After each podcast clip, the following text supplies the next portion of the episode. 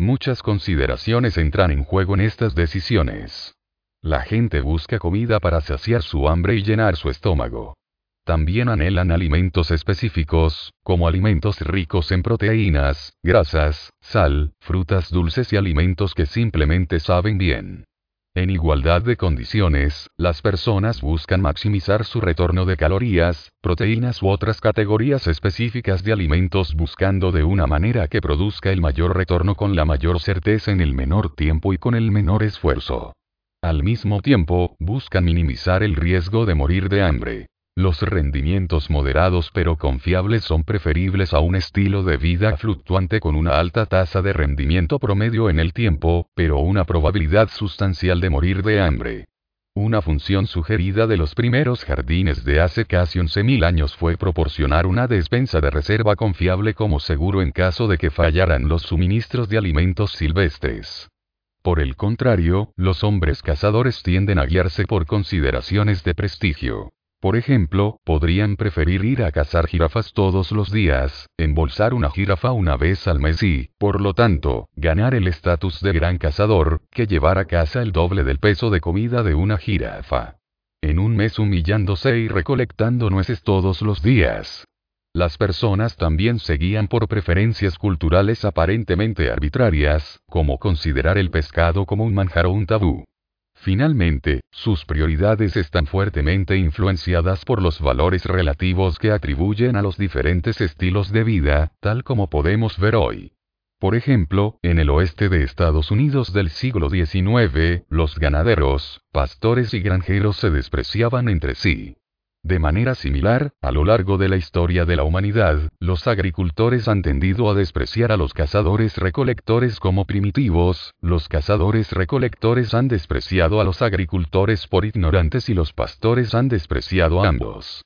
Todos estos elementos entran en juego en las decisiones individuales de las personas sobre cómo obtener sus alimentos. Como ya notamos, los primeros agricultores de cada continente no podrían haber elegido la agricultura de forma consciente, porque no había otros agricultores cercanos que pudieran observar.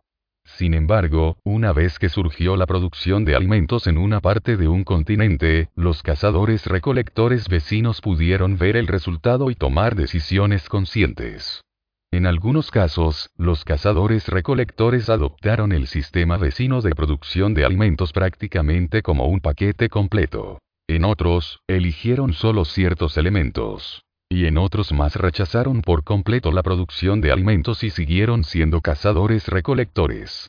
Por ejemplo, los cazadores recolectores en partes del sureste de Europa habían adoptado rápidamente los cultivos de cereales, las legumbres y el ganado del suroeste de Asia simultáneamente como un paquete completo alrededor del 6000 AC. Los tres de estos elementos también se extendieron rápidamente por Europa central en los siglos anteriores al 5000 AC. La adopción de la producción de alimentos pudo haber sido rápida y generalizada en el sudeste y centro de Europa porque el estilo de de vida de los cazadores recolectores era menos productivo y menos competitivo.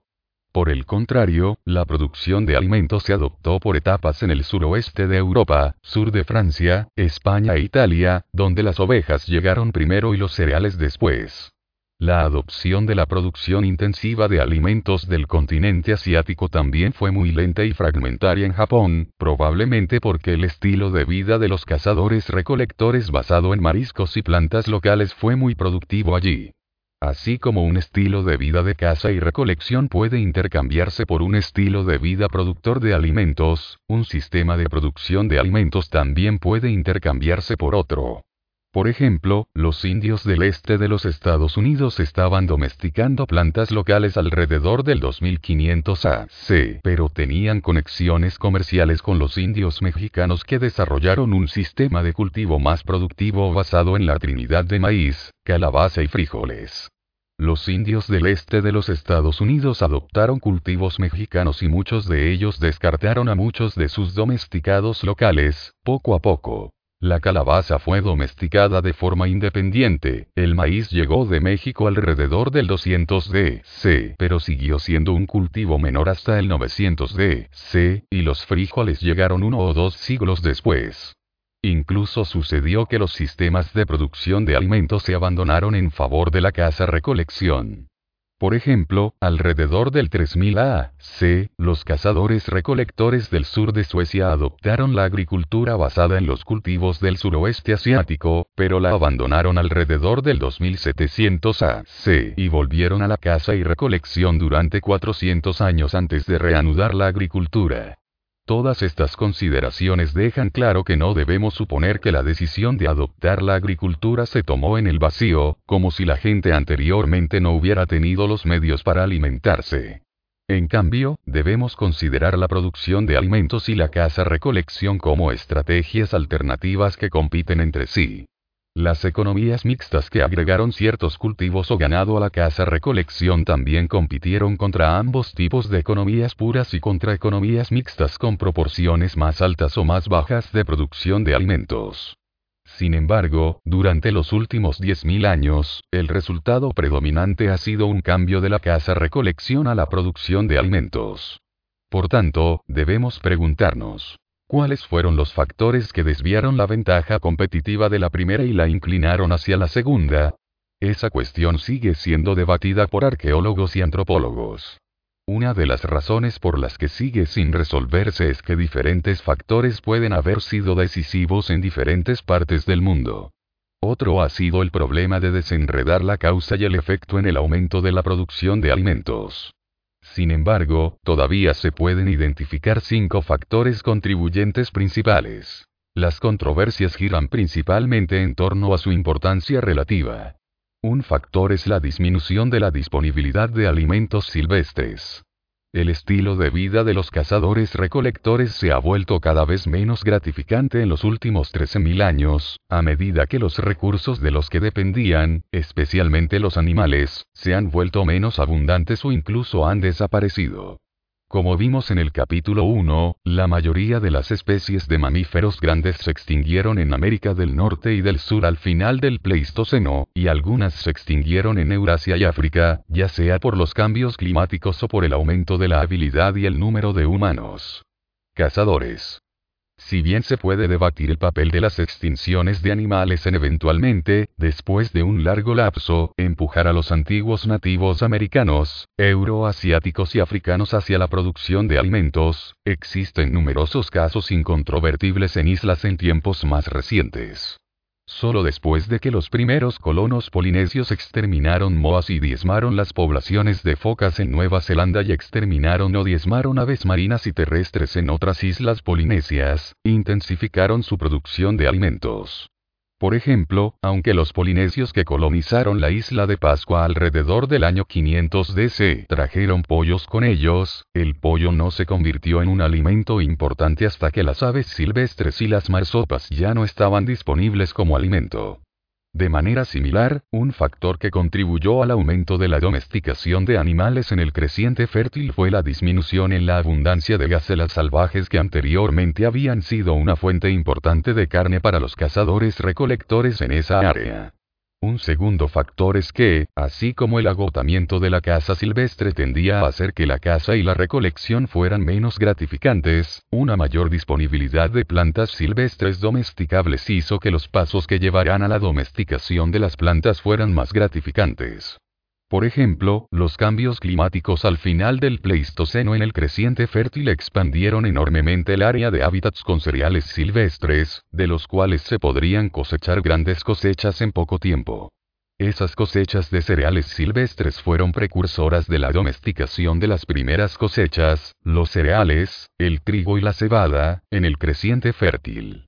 Otro factor más que alejaba la balanza de la caza-recolección fue el desarrollo acumulativo de tecnologías de las que eventualmente dependería la producción de alimentos. Tecnologías para recolectar, procesar y almacenar alimentos silvestres. ¿Qué uso pueden hacer los futuros agricultores de una tonelada de granos de trigo en el tallo, si no han descubierto primero cómo cosecharlos, descascararlos y almacenarlos? Los métodos, implementos e instalaciones necesarios aparecieron rápidamente en el creciente fértil después del 11.000 AC, habiendo sido inventados para hacer frente a la abundancia recientemente disponible de cereales silvestres. Esas invenciones incluían hoces de hojas de sílex cementadas en mangos de madera hueso, para cosechar granos silvestres. Cestas para llevar los granos a casa desde las laderas donde crecieron. Morteros y majas, o losas de moler, para quitar las cáscaras. La técnica de tostar los granos para que puedan almacenarse sin brotar. Y pozos de almacenamiento subterráneos, algunos de ellos enlúcidos para impermeabilizarlos. La evidencia de todas estas técnicas se vuelve abundante en los sitios de los cazadores recolectores en el creciente fértil después del 11.000 AC. Todas estas técnicas, aunque desarrolladas para la explotación de cereales silvestres, eran requisitos previos para la siembra de cereales como cultivos.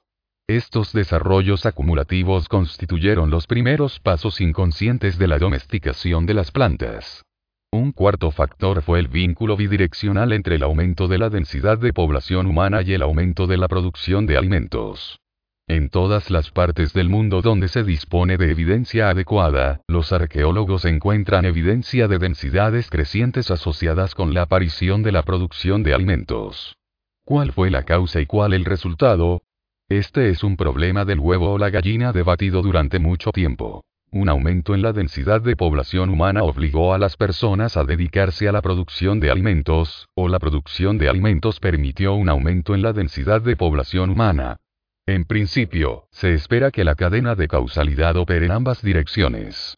Como ya he comentado, la producción de alimentos tiende a aumentar la densidad de población porque produce más calorías comestibles por acre que la caza recolección. Por otro lado, las densidades de población humana aumentaron gradualmente a lo largo del Pleistoceno tardío de todos modos, gracias a las mejoras en la tecnología humana para recolectar y procesar alimentos silvestres. A medida que aumentaba la densidad de población, la producción de alimentos se veía cada vez más favorecida porque proporcionaba la mayor producción de alimentos necesaria para alimentar a todas esas personas. Es decir, la adopción de la producción de alimentos ejemplifica lo que se denomina un proceso autocatalítico, uno que se cataliza a sí mismo en un ciclo de retroalimentación positiva, que va cada vez más rápido una vez que ha comenzado. Un aumento gradual en la densidad de población impulsó a las personas a obtener más alimentos, recompensando a quienes inconscientemente tomaron medidas para producirlos. Una vez que las personas comenzaran a producir alimentos y se volvieran sedentarias, podrían acortar el espaciamiento de los nacimientos y producir aún más personas, necesitando aún más alimentos. Este vínculo bidireccional entre la producción de alimentos y la densidad de población explica la paradoja de que la producción de alimentos, al tiempo que aumenta la cantidad de calorías comestibles por acre, deja a los productores de alimentos menos nutridos que a los cazadores recolectores a los que sucedieron. Esa paradoja se desarrolló porque las densidades de población humana aumentaron ligeramente más abruptamente que la disponibilidad de alimentos. Tomados en conjunto, estos cuatro factores nos ayudan a comprender por qué la transición a la producción de alimentos en el creciente fértil comenzó alrededor del 8500 AC, no alrededor del 18500 o 28500 AC. En las dos últimas fechas, la caza y la recolección era mucho más gratificante que la incipiente producción de alimentos, porque los mamíferos aún abundaban. Los cereales silvestres aún no eran abundantes. La gente aún no había desarrollado los inventos necesarios para recolectar, procesar y almacenar cereales de manera eficiente. Y las densidades de población humana aún no eran lo suficientemente altas como para otorgar una gran prima a la extracción de más calorías por acre. Un último factor de la transición se volvió decisivo en los límites geográficos entre cazadores recolectores y productores de alimentos. Las poblaciones mucho más densas de productores de alimentos les permitieron desplazar o matar a los cazadores recolectores por su gran número, sin mencionar las otras ventajas asociadas con la producción de alimentos, incluida la tecnología, los gérmenes y los soldados profesionales. En áreas donde, para empezar, solo había cazadores recolectores, los grupos de cazadores recolectores que adoptaron la producción de alimentos superaron a los que no lo hicieron. Como resultado, en la mayoría de las áreas del mundo aptas para la producción de alimentos, los cazadores recolectores encontraron uno de dos destinos. O fueron desplazados por productores de alimentos vecinos, o sobrevivieron solo adoptando la producción de alimentos ellos mismos.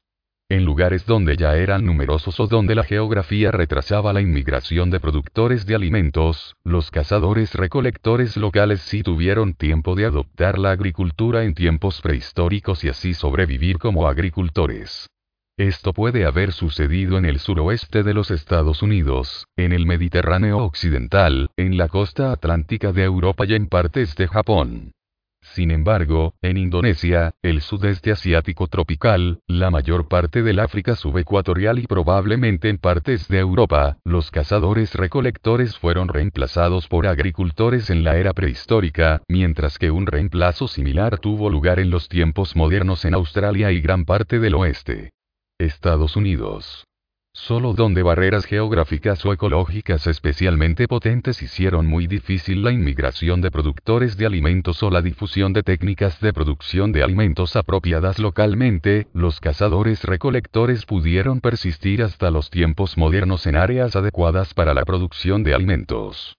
Los tres ejemplos sobresalientes son la persistencia de los cazadores recolectores nativos americanos en California, separados por los desiertos de los agricultores nativos americanos de Arizona. El de los cazadores recolectores Khoisan en el Cabo de Sudáfrica, en una zona climática mediterránea inadecuada para los cultivos ecuatoriales de los agricultores bantú cercanos y el de los cazadores recolectores de todo el continente australiano, separados por mares estrechos de los productores de alimentos de Indonesia y Nueva Guinea.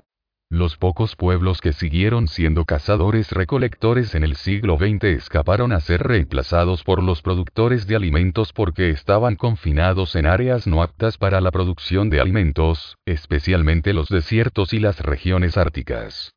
En la presente década, incluso ellos habrán sido seducidos por los atractivos de la civilización, se habrán asentado bajo la presión de burócratas o misioneros, o sucumbido a los gémenes. Capítulo 7. Cómo hacer una almendra. Si usted es un caminante cuyo apetito es mismo por los alimentos de granja, es divertido intentar comer alimentos silvestres. Usted sabe que algunas plantas silvestres, como las fresas y los arándanos silvestres, son sabrosas y seguras para comer. Son lo suficientemente similares a los cultivos familiares que puedes reconocer fácilmente las bayas silvestres, aunque son mucho más pequeñas que las que cultivamos. Los excursionistas aventureros comen setas con cautela, conscientes de que muchas especies pueden matarnos. Pero ni siquiera los amantes de los frutos secos comen almendras silvestres, de las cuales unas pocas docenas contienen suficiente cianuro, el veneno utilizado en las cámaras de gas nazis, para matarnos. El bosque está lleno de muchas otras plantas que se consideran no comestibles.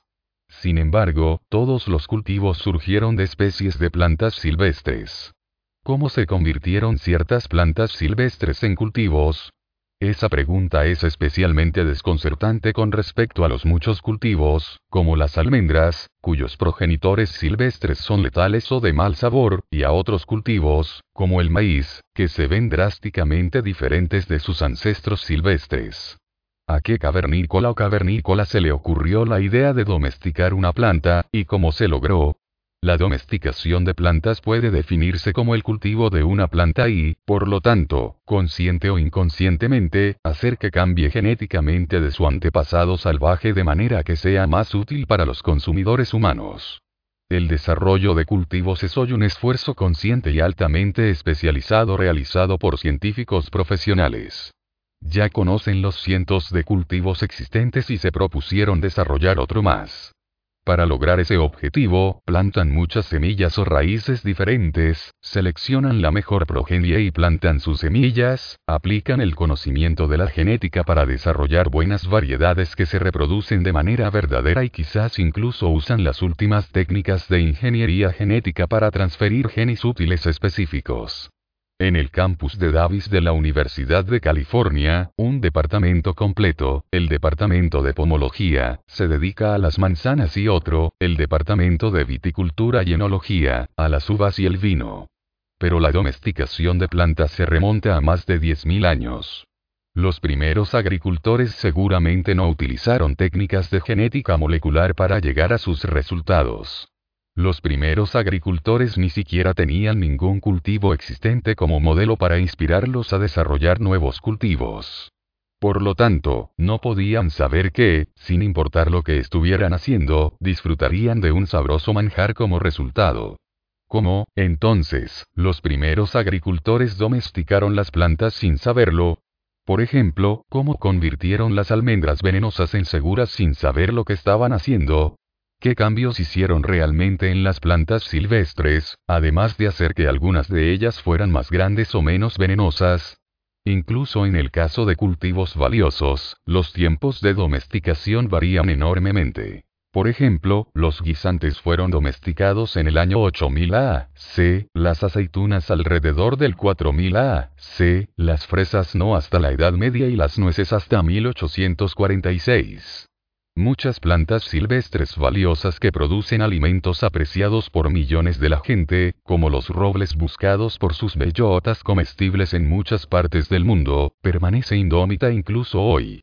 ¿Qué hizo que algunas plantas fueran mucho más fáciles o más atractivas de domesticar que otras?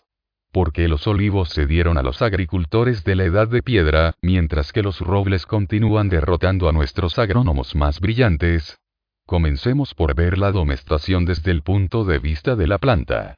En lo que respecta a las plantas, somos solo una de las miles de especies animales que inconscientemente domestican las plantas. Como todas las especies animales, incluidos los humanos, las plantas deben esparcir su descendencia a áreas donde puedan prosperar y transmitir los genes de sus padres. Los animales jóvenes se dispersan caminando o volando, pero las plantas no tienen esa opción, por lo que de alguna manera deben hacer autostop. Mientras que algunas especies de plantas tienen semillas adaptadas para ser transportadas por el viento para flotar en el agua, muchas otras engañan a un animal para que cargue sus semillas, envolviendo la semilla en una fruta sabrosa y anunciando la madurez de la fruta por su color u olor. El animal hambriento arranca y traga la fruta, camina o se va volando y luego escupe o defeca la semilla en algún lugar lejos de su árbol padre.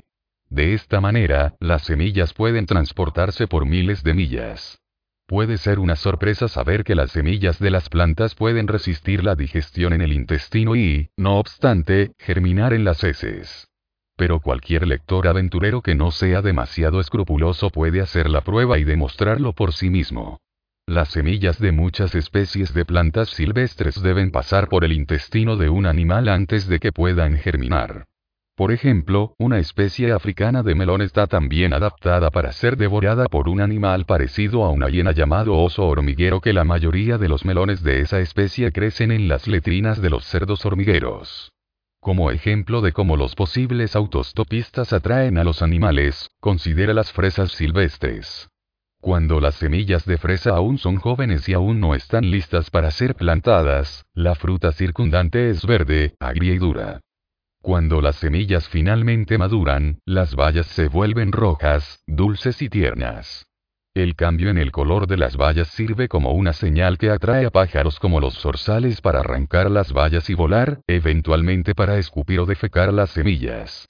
Naturalmente, las plantas de fresa no partieron con la intención consciente de atraer pájaros cuando, y solo cuando, sus semillas estaban listas para ser dispersadas. Tampoco los zorzales partieron con la intención de domesticar las fresas. En cambio, las plantas de fresa evolucionaron mediante selección natural.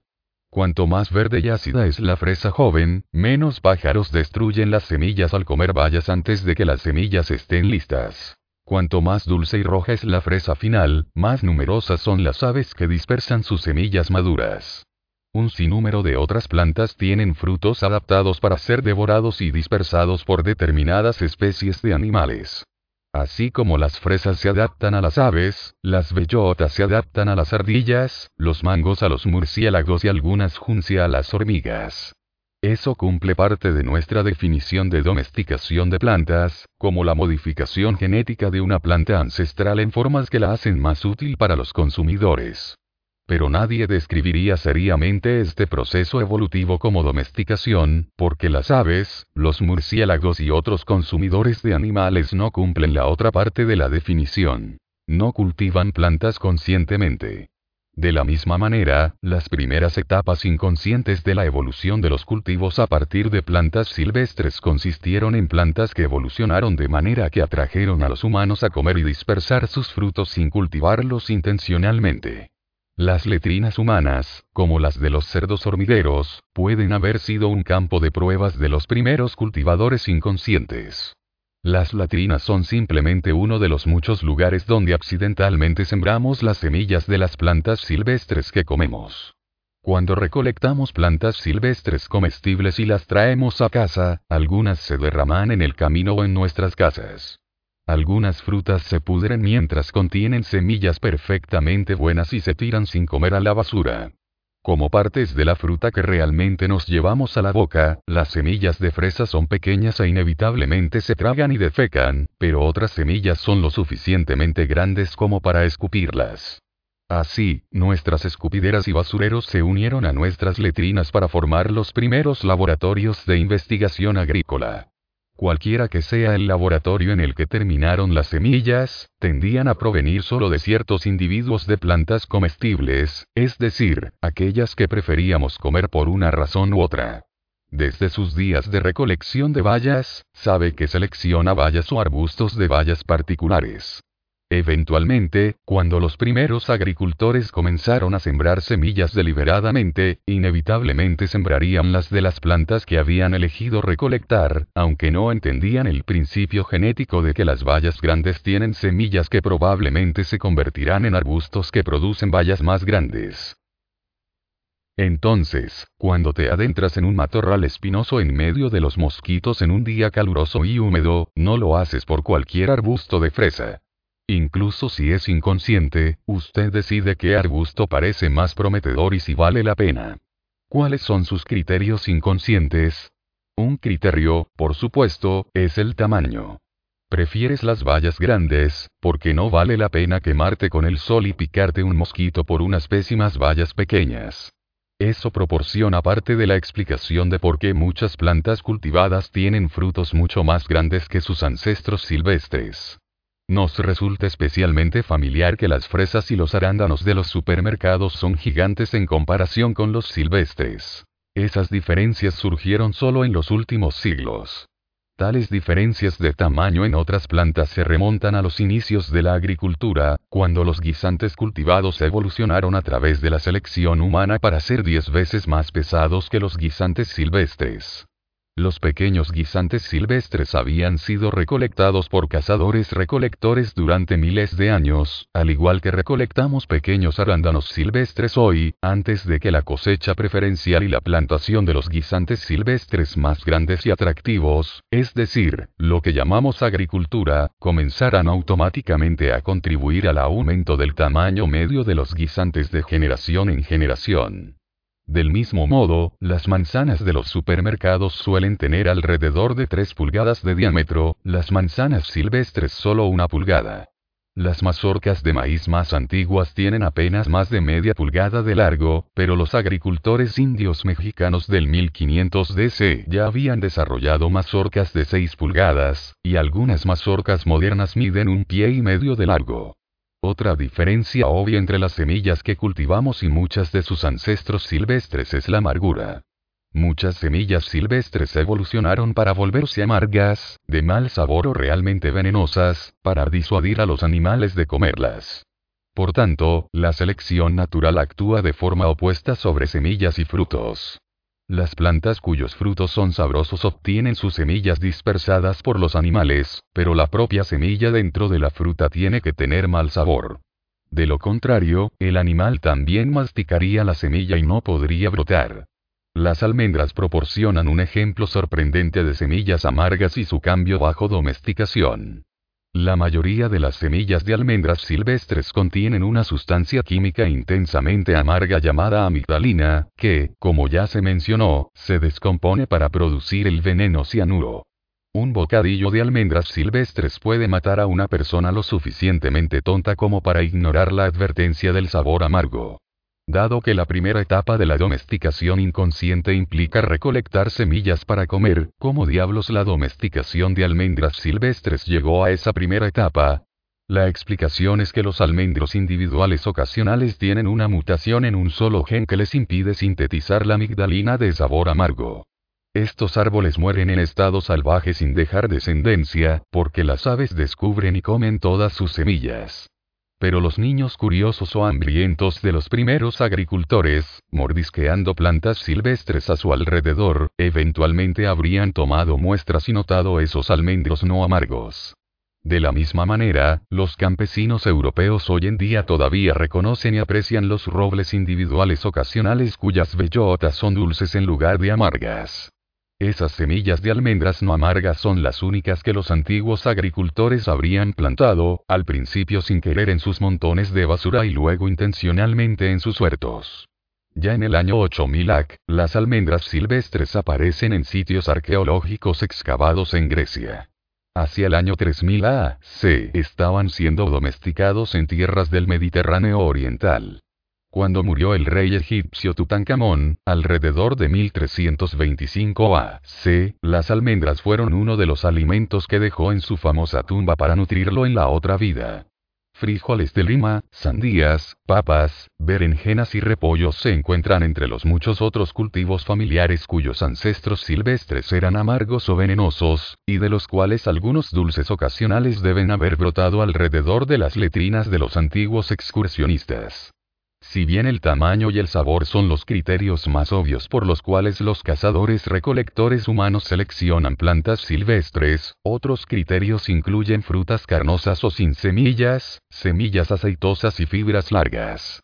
Las calabazas silvestres y las calabazas tienen poca o ninguna fruta alrededor de sus semillas, pero las preferencias de los primeros agricultores seleccionaron calabazas y calabazas que consisten en mucha más carne que semillas.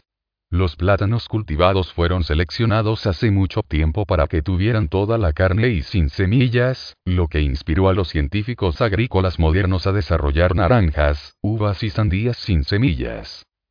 La ausencia de semillas proporciona un buen ejemplo de cómo la selección humana puede revertir por completo la función original evolucionada de una fruta silvestre, que en la naturaleza sirve como vehículo para dispersar semillas. En la antigüedad, muchas plantas se seleccionaban de manera similar para obtener frutos o semillas aceitosos. Entre los primeros árboles frutales domesticados en el mundo mediterráneo se encuentran las aceitunas, cultivadas desde alrededor del 4000 AC por su aceite. Las aceitunas de cultivo no solo son más grandes, sino también más aceitosas que las silvestres. Los agricultores antiguos seleccionaron sésamo, mostaza, amapola y lino también para las semillas oleosas, mientras que los científicos de plantas modernos han hecho lo mismo con el girasol, el cártamo y el algodón. Antes de ese desarrollo reciente del algodón para aceite, por supuesto, se seleccionaba por sus fibras, utilizadas para tejer textiles. Las fibras, denominadas pelusa, son pelos en las semillas de algodón, y los primeros agricultores de las Américas y del Viejo Mundo seleccionaron de forma independiente diferentes especies de algodón para la pelusa larga. En el lino y el cáñamo, otras dos plantas cultivadas para suministrar los textiles de la antigüedad, las fibras provienen en cambio del tallo, y las plantas se seleccionaron por tallos largos y rectos.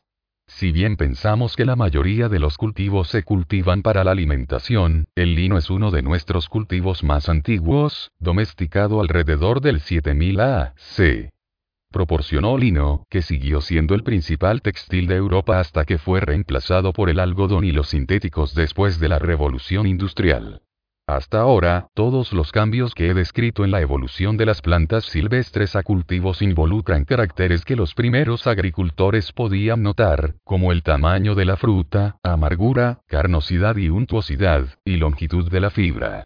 Al cosechar esas plantas silvestres individuales que poseen estas cualidades deseables en un grado excepcional, los pueblos antiguos inconscientemente dispersaron las plantas y las encaminaron hacia la domesticación. Además, sin embargo, hubo al menos otros cuatro tipos importantes de cambios que no involucraron a los recolectores de bayas tomando decisiones visibles. En estos casos, los recolectores de bayas provocaron cambios al cosechar las plantas disponibles mientras que otras plantas no estaban disponibles por razones invisibles o al cambiar las condiciones selectivas que actúan sobre las plantas.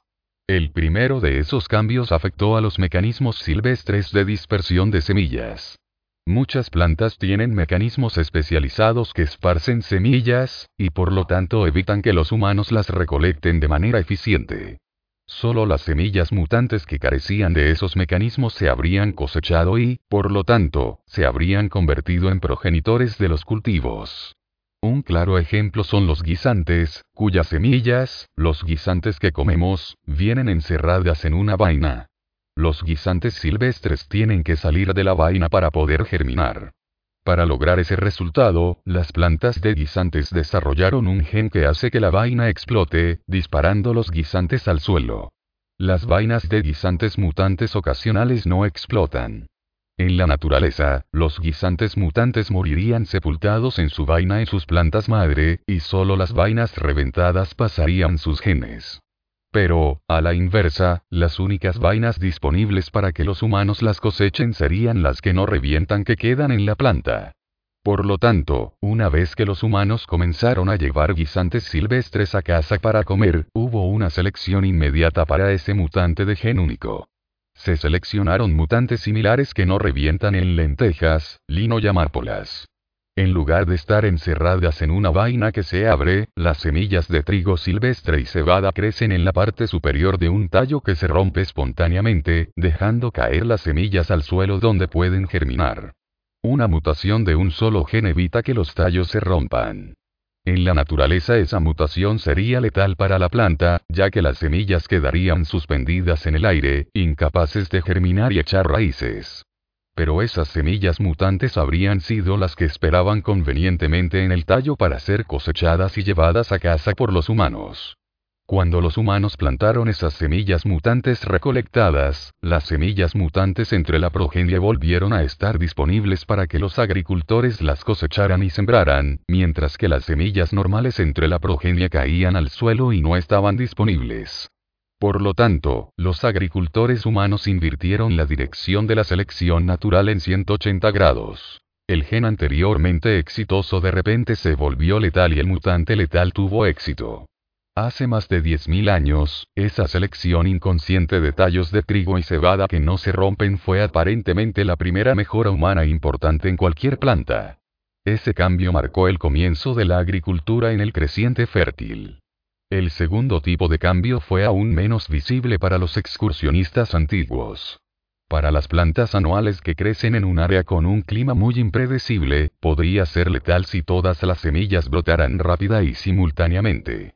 Si eso sucediera, las plántulas podrían morir todas por una sola sequía o helada, sin dejar semillas para propagar la especie. Por lo tanto, muchas plantas anuales han evolucionado para cubrir sus apuestas mediante inhibidores de la germinación, que hacen que las semillas estén inicialmente inactivas y extiendan su germinación durante varios años. De esa manera, incluso si la mayoría de las plántulas mueren a causa del mal tiempo, algunas semillas se dejarán germinar más tarde. Una adaptación común de cobertura de apuestas mediante la cual las plantas silvestres logran ese resultado es encerrar sus semillas en una capa o armadura gruesa.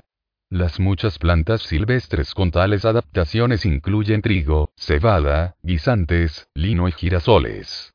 Si bien estas semillas de brotación tardía todavía tienen la oportunidad de germinar en la naturaleza, considere lo que debe haber sucedido cuando se desarrolló la agricultura. Los primeros agricultores habrían descubierto por ensayo y error que podían obtener mayores rendimientos labrando y regando el suelo y luego sembrando semillas. Cuando eso sucedió, las semillas que brotaron inmediatamente se convirtieron en plantas cuyas semillas se cosecharon y sembraron al año siguiente. Pero muchas de las semillas silvestres no brotaron de inmediato y no produjeron cosecha. Los individuos mutantes ocasionales entre las plantas silvestres carecían de cubiertas de semillas gruesas u otros inhibidores de la germinación. Todos estos mutantes brotaron rápidamente y produjeron semillas mutantes cosechadas. Los primeros agricultores no habrían notado la diferencia, en la forma en que notaron y cosecharon selectivamente bayas grandes pero el ciclo de sembrar barra crecer barra cosechar barra sembrar habría seleccionado inmediata e inconscientemente a los mutantes. Al igual que los cambios en la dispersión de semillas, estos cambios en la inhibición de la germinación caracterizan al trigo, la cebada, los guisantes y muchos otros cultivos en comparación con sus ancestros silvestres. El tipo de cambio principal restante invisible para los primeros agricultores fue la reproducción de plantas.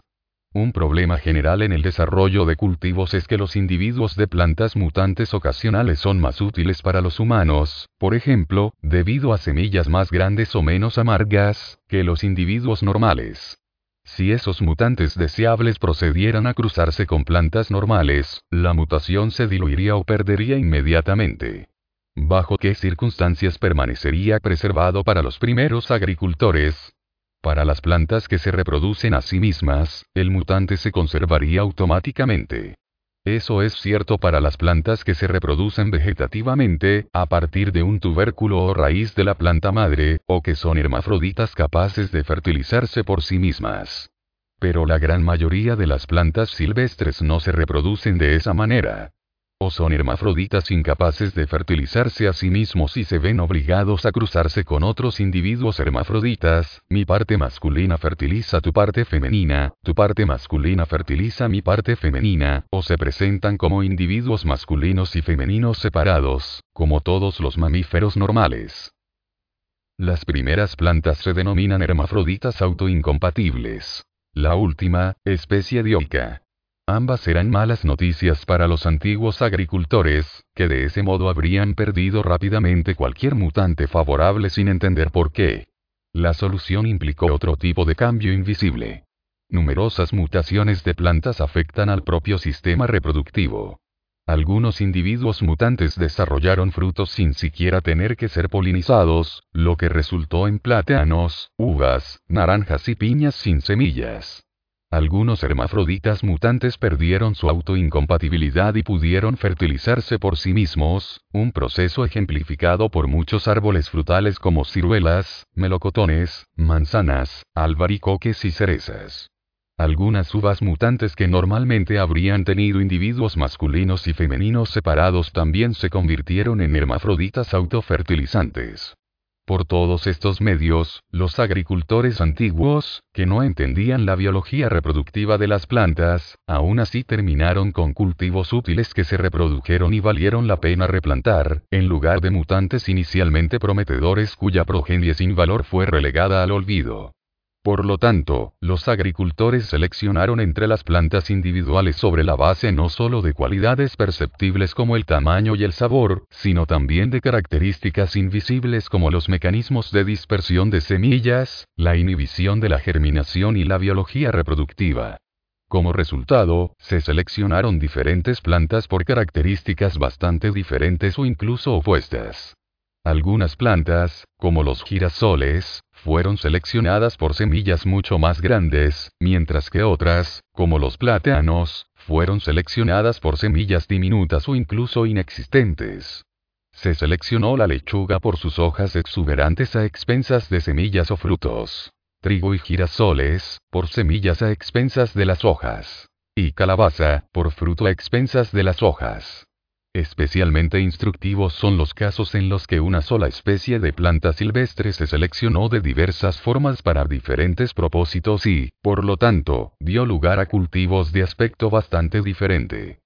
Las remolachas, cultivadas ya en la época babilónica por sus hojas, como las variedades modernas de remolacha llamadas acelgas, se desarrollaron luego por sus raíces comestibles y finalmente, en el siglo XVIII, por su contenido de azúcar, remolacha azucarera. Las plantas de repollo ancestrales, posiblemente cultivadas originalmente por sus semillas oleosas, experimentaron una diversificación aún mayor a medida que se seleccionaron de diversas maneras para hojas, repollo moderno y col rizada, tallos, colinabo, brotes, coles de Bruselas, o brotes de flores, coliflor y brócoli. Hasta ahora, hemos estado discutiendo las transformaciones de plantas silvestres en cultivos como resultado de la selección de los agricultores, consciente o inconscientemente. Es decir, los agricultores inicialmente seleccionaron semillas de ciertos individuos de plantas silvestres para llevar a sus jardines y luego eligieron ciertas semillas de la progenie cada año para cultivarlas en el jardín del año siguiente. Pero gran parte de la transformación también se llevó a cabo como resultado de la selección de las plantas. La frase de Darwin selección natural se refiere a ciertos individuos de una especie que sobreviven mejor y barra o se reproducen con más éxito que los individuos competidores de la misma especie en condiciones naturales. En efecto, los procesos naturales de supervivencia y reproducción diferencial hacen la selección. Si las condiciones cambian, diferentes tipos de individuos pueden ahora sobrevivir o reproducirse mejor y convertirse en seleccionados naturalmente, con el resultado de que la población experimenta un cambio evolutivo. Un ejemplo clásico es el desarrollo del melanismo industrial en las polillas británicas. Los individuos de polillas más oscuras se volvieron relativamente más comunes que los individuos más pálidos a medida que el ambiente se volvió más sucio durante el siglo XIX, porque las polillas oscuras que descansaban sobre un árbol oscuro y sucio eran más propensas que las polillas pálidas a contrastar. Escapar de la atención de los depredadores. Así como la revolución industrial cambió el entorno de las polillas, la agricultura cambió el entorno de las plantas. Un jardín cultivado, fertilizado, regado y deshierbado proporciona condiciones de crecimiento muy diferentes a las de una ladera seca y sin fertilizar. Muchos cambios de plantas bajo domesticación resultaron de tales cambios en las condiciones y, por tanto, en los tipos de individuos favorecidos. Por ejemplo, cuando un agricultor siembra semillas densamente en un jardín, existe una intensa competencia entre las semillas. Las semillas grandes que pueden aprovechar las buenas condiciones para crecer rápidamente ahora se verán favorecidas sobre las semillas pequeñas que antes se favorecían en laderas secas y no fertilizadas, donde las semillas eran más escasas y la competencia menos intensa.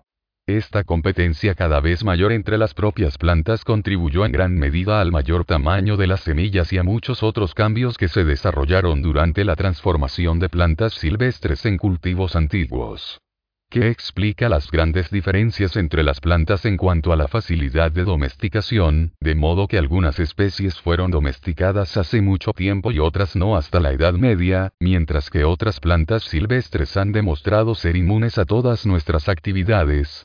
Podemos deducir muchas de las respuestas examinando la secuencia bien establecida en la que se desarrollaron varios cultivos en el creciente fértil del suroeste de Asia. Resulta que los primeros cultivos del creciente fértil, como el trigo, la cebada y los guisantes domesticados hace unos 10.000 años, surgieron de ancestros silvestres que ofrecen muchas ventajas. Ya eran comestibles y daban altos rendimientos en la naturaleza. Se cultivaron fácilmente, simplemente sembrándolas o plantándolas crecían rápidamente y podían cosecharse a los pocos meses de la siembra, una gran ventaja para los agricultores incipientes que aún se encuentran en la frontera entre los cazadores nómadas y los aldeanos asentados. Se pueden almacenar fácilmente, a diferencia de muchos cultivos posteriores como las fresas y la lechuga. En su mayoría eran autopolinizantes. Es decir, las variedades de cultivos podían polinizarse a sí mismas y transmitir sus propios genes deseables sin cambios, en lugar de tener que hibridar con otras variedades menos útiles para los humanos. Finalmente, sus ancestros silvestres requerían muy pocos cambios genéticos para convertirse en cultivos, por ejemplo, en el trigo, solo las mutaciones para tallos que no se rompen y una rápida germinación uniforme. Una siguiente etapa del desarrollo del cultivo incluyó los primeros árboles frutales y de nueces, domesticados alrededor del 4000 AC. Comprenden aceitunas, higos, dátiles, granadas y uvas. En comparación con los cereales y las legumbres, tenían el inconveniente de que no comenzaban a producir alimentos hasta al menos tres años después de la siembra y no alcanzaban la plena producción hasta después de una década. Por lo tanto, cultivar estos cultivos solo era posible para las personas que ya estaban completamente comprometidas con la vida del pueblo asentado. Sin embargo, estos primeros árboles frutales y de nueces seguían siendo los cultivos más fáciles de cultivar. A diferencia de los árboles domesticados posteriores, se pueden cultivar directamente plantándolos como esquejes o incluso como semillas. Los esquejes tienen la ventaja de que, una vez que los agricultores antiguos habían encontrado o desarrollado un árbol productivo, podían estar seguros de que todos sus descendientes seguirían siendo idénticos a él. Una tercera etapa involucró árboles frutales que resultaron mucho más difíciles de cultivar, incluidas manzanas, peras, ciruelas y cerezas. Estos árboles no se pueden cultivar a partir de esquejes. También es una pérdida de esfuerzo cultivarlos a partir de semillas, ya que la descendencia, incluso de un árbol individual sobresaliente de esas especies, es muy variable y en su mayoría produce frutos sin valor. En cambio, esos árboles deben cultivarse mediante la difícil técnica del injerto, desarrollada en China mucho después de los inicios de la agricultura. El injerto no solo es un trabajo arduo incluso una vez que se conoce el principio, sino que el principio en sí podría haberse descubierto solo a través de la experimentación consciente. La invención de los injertos no fue solo una cuestión de que un nómada hiciera sus necesidades en una letrina y regresara más tarde para sorprenderse gratamente con la cosecha resultante de frutos finos. Muchos de estos árboles frutales en etapa tardía plantearon un problema adicional, ya que sus progenitores silvestres eran lo opuesto a la autopolinización. Tuvieron que ser polinizados de forma cruzada por otra planta perteneciente a una variedad genéticamente diferente de su especie. Por lo tanto, los primeros agricultores tenían que encontrar árboles mutantes que no requirieran polinización cruzada, o tenían que plantar conscientemente variedades genéticamente diferentes o bien individuos masculinos y femeninos cercanos en el mismo huerto. Todos esos problemas retrasaron la domesticación de manzanas, peras, ciruelas y cerezas hasta la época clásica. Más o menos al mismo tiempo, sin embargo, otro grupo de domesticados tardíos surgió con mucho menos esfuerzo, como plantas silvestres que se establecieron inicialmente como malas hierbas en campos de cultivos cultivados intencionalmente. Los cultivos que comenzaron como malezas incluyeron centeno y avena, nabos y rábanos, remolacha y puerros y lechuga. Aunque la secuencia detallada que acabo de describir se aplica al creciente fértil, secuencias parcialmente similares también aparecieron en otras partes del mundo. En particular, el trigo y la cebada de fértil crecente ejemplifican la clase de cultivos denominados cereales o granos, miembros de la familia de las gramíneas, mientras que los guisantes y las lentejas de fértil crecente ejemplifican las legumbres, miembros de la familia de las leguminosas, que incluye frijoles. Los cultivos de cereales tienen las virtudes de ser de crecimiento rápido, ricos en carbohidratos y rendir hasta una tonelada de alimentos comestibles por hectárea cultivada. Como resultado, los cereales representan hoy más de la mitad de todas las calorías consumidas por los seres humanos e incluyen cinco de los doce principales cultivos del mundo moderno, trigo, maíz, arroz, cebada y sorgo. Muchos cultivos de cereales son bajos en proteínas, pero ese déficit se compensa con legumbres, que a menudo contienen un 25% de proteínas, 38% en el caso de la soja. Por tanto, los cereales y las legumbres proporcionan muchos de los ingredientes de una dieta equilibrada.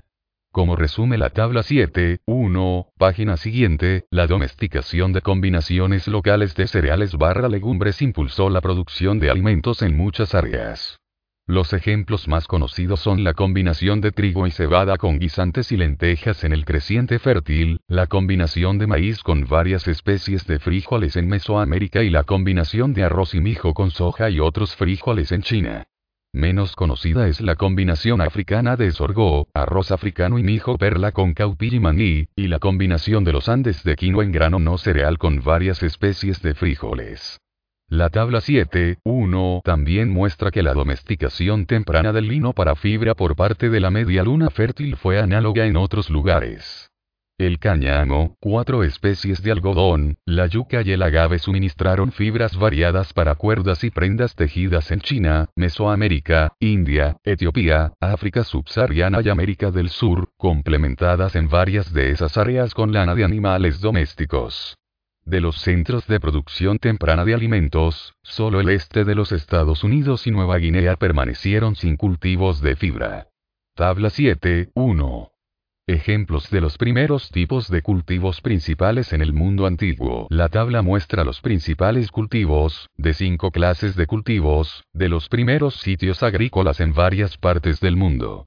Los corchetes encierran los nombres de los cultivos que se domesticaron por primera vez en otros lugares. Los nombres que no están entre paréntesis se refieren a domesticados locales. Se omiten los cultivos que llegaron o se hicieron importantes solo más tarde, como el banano en África, el maíz y los frijoles en el este de los Estados Unidos y la batata en Nueva Guinea. Los algodones son cuatro especies del género Gossypium, cada una de las cuales es nativa de una parte particular del mundo. Las calabazas son cinco especies del género Cucurbita. Tenga en cuenta que los cultivos de cereales, legumbres y fibras iniciaron la agricultura en la mayoría de las áreas, pero que los cultivos de raíces y tubérculos y los melones tuvieron una importancia temprana solo en algunas áreas. Junto a estos paralelos, también hubo algunas diferencias importantes en los sistemas de producción de alimentos en todo el mundo. Una es que la agricultura en gran parte del viejo mundo llegó a involucrar la siembra al voleo y los campos de monocultivo y, finalmente, el arado.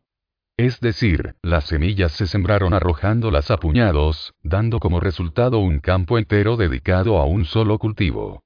Una vez que las vacas, los caballos y otros mamíferos grandes fueron domesticados, se engancharon a arados y los campos se cultivaron con la fuerza de los animales. En el Nuevo Mundo, sin embargo, nunca se domesticó ningún animal que pudiera engancharse a un arado. En cambio, los campos siempre se cultivaban con palos o asadas, y las semillas se plantaban individualmente a mano y no se esparcían como puñados enteros. La mayoría de los campos del Nuevo Mundo llegaron a ser jardines mixtos de muchos cultivos plantados juntos, en lugar de monocultivos. Otra gran diferencia entre los sistemas agrícolas involucró las principales fuentes de calorías y carbohidratos. Como hemos visto, se trataba de cereales en muchas áreas. En otras áreas, sin embargo, ese papel de los cereales fue asumido o compartido por raíces y tubérculos, que tenían una importancia insignificante en el antiguo creciente fértil y China. La mandioca, alias yuca, y la batata se convirtieron en alimentos básicos en América del Sur tropical, la papa y la oca en los Andes, el ñame africano en África y el ñame itaro del Indo-Pacífico en el sudeste asiático y Nueva Guinea. Los cultivos de árboles, en particular los plátanos y el árbol del pan, también proporcionaron alimentos básicos ricos en carbohidratos en el sudeste asiático y Nueva Guinea. Así, en la época romana, casi todos los principales cultivos de hoy se cultivaban en algún lugar del mundo. Tal como veremos también para los animales domésticos, capítulo 9, los antiguos cazadores recolectores estaban íntimamente familiarizados con las plantas silvestres locales, y los antiguos agricultores evidentemente descubrieron y domesticaron casi todas las que valía la pena domesticar. Por supuesto, los monjes medievales comenzaron a cultivar fresas y frambuesas, y los fitomejoradores modernos todavía están mejorando los cultivos antiguos y han agregado nuevos cultivos menores, en particular algunas bayas, como arándanos, arándanos y kiwis, y nueces, macadamias, nueces y anacardos pero estas pocas adiciones modernas han seguido siendo de modesta importancia en comparación con los alimentos básicos antiguos como el trigo, el maíz y el arroz. Aún así, nuestra lista de triunfos carece de muchas plantas silvestres que, a pesar de su valor como alimento, nunca logramos domesticar. Entre estos fracasos nuestros, se destacan los robles, cuyas bellotas eran un alimento básico de los nativos americanos en California y el este de los Estados Unidos, así como un alimento de reserva para los campesinos europeos en tiempos de hambruna y malas cosechas. Las bellotas tienen un valor nutricional, ya que son ricas en almidón y aceite. Como muchos otros alimentos silvestres comestibles, la mayoría de las bellotas contienen taninos amargos, pero los amantes de las bellotas aprendieron a lidiar con los taninos de la misma manera que lo hicieron con los químicos amargos en las almendras y otras plantas silvestres. Moliendo o lixiviando las bellotas para eliminar los taninos. O recolectando bellotas de algún que otro roble individual mutante bajo en taninos porque no hemos logrado domesticar una fuente de alimento tan preciada como las bellotas? ¿Por qué tardamos tanto en domesticar las fresas y las frambuesas? ¿Qué tienen esas plantas que mantuvieron su domesticación fuera del alcance de los antiguos agricultores capaces de dominar técnicas tan difíciles como el injerto? Resulta que los robles tienen tres golpes contra ellos. Primero, su lento crecimiento agotaría la paciencia de la mayoría de los agricultores. El trigo sembrado produce una cosecha en unos pocos meses. Una almendra plantada se convierte en un árbol que da frutos en tres o cuatro años. Pero una bellota plantada puede no ser productiva durante una década o más. En segundo lugar, los robles evolucionaron para producir nueces de un tamaño y sabor adecuados para las ardillas, que todos hemos visto enterrar, desenterrar y comer bellotas.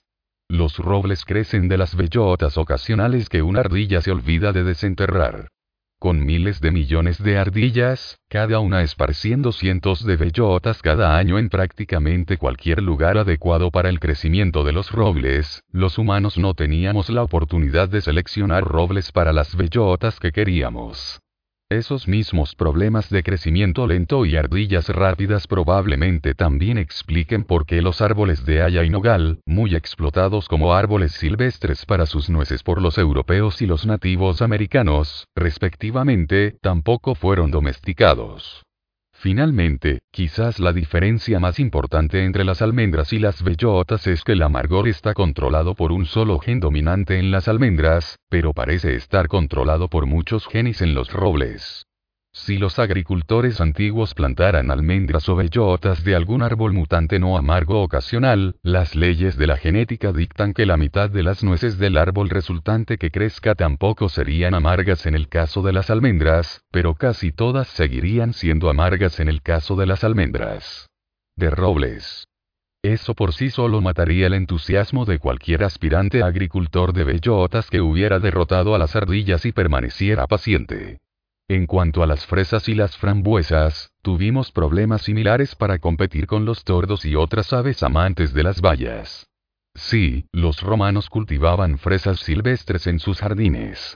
Pero con miles de millones de tordos europeos defecando semillas de fresas silvestres en todos los lugares posibles, incluidos los jardines romanos, las fresas siguieron siendo las pequeñas bayas que querían los tordos, no las grandes bayas que querían los humanos. Solo con el desarrollo reciente de redes de protección e invernaderos pudimos finalmente vencer a los zorzales y rediseñar las fresas y las frambuesas de acuerdo con nuestros propios estándares. Así hemos visto que la diferencia entre las fresas gigantes de los supermercados y las pequeñas silvestres es solo un ejemplo de las diversas características que distinguen a las plantas cultivadas de sus ancestros silvestres.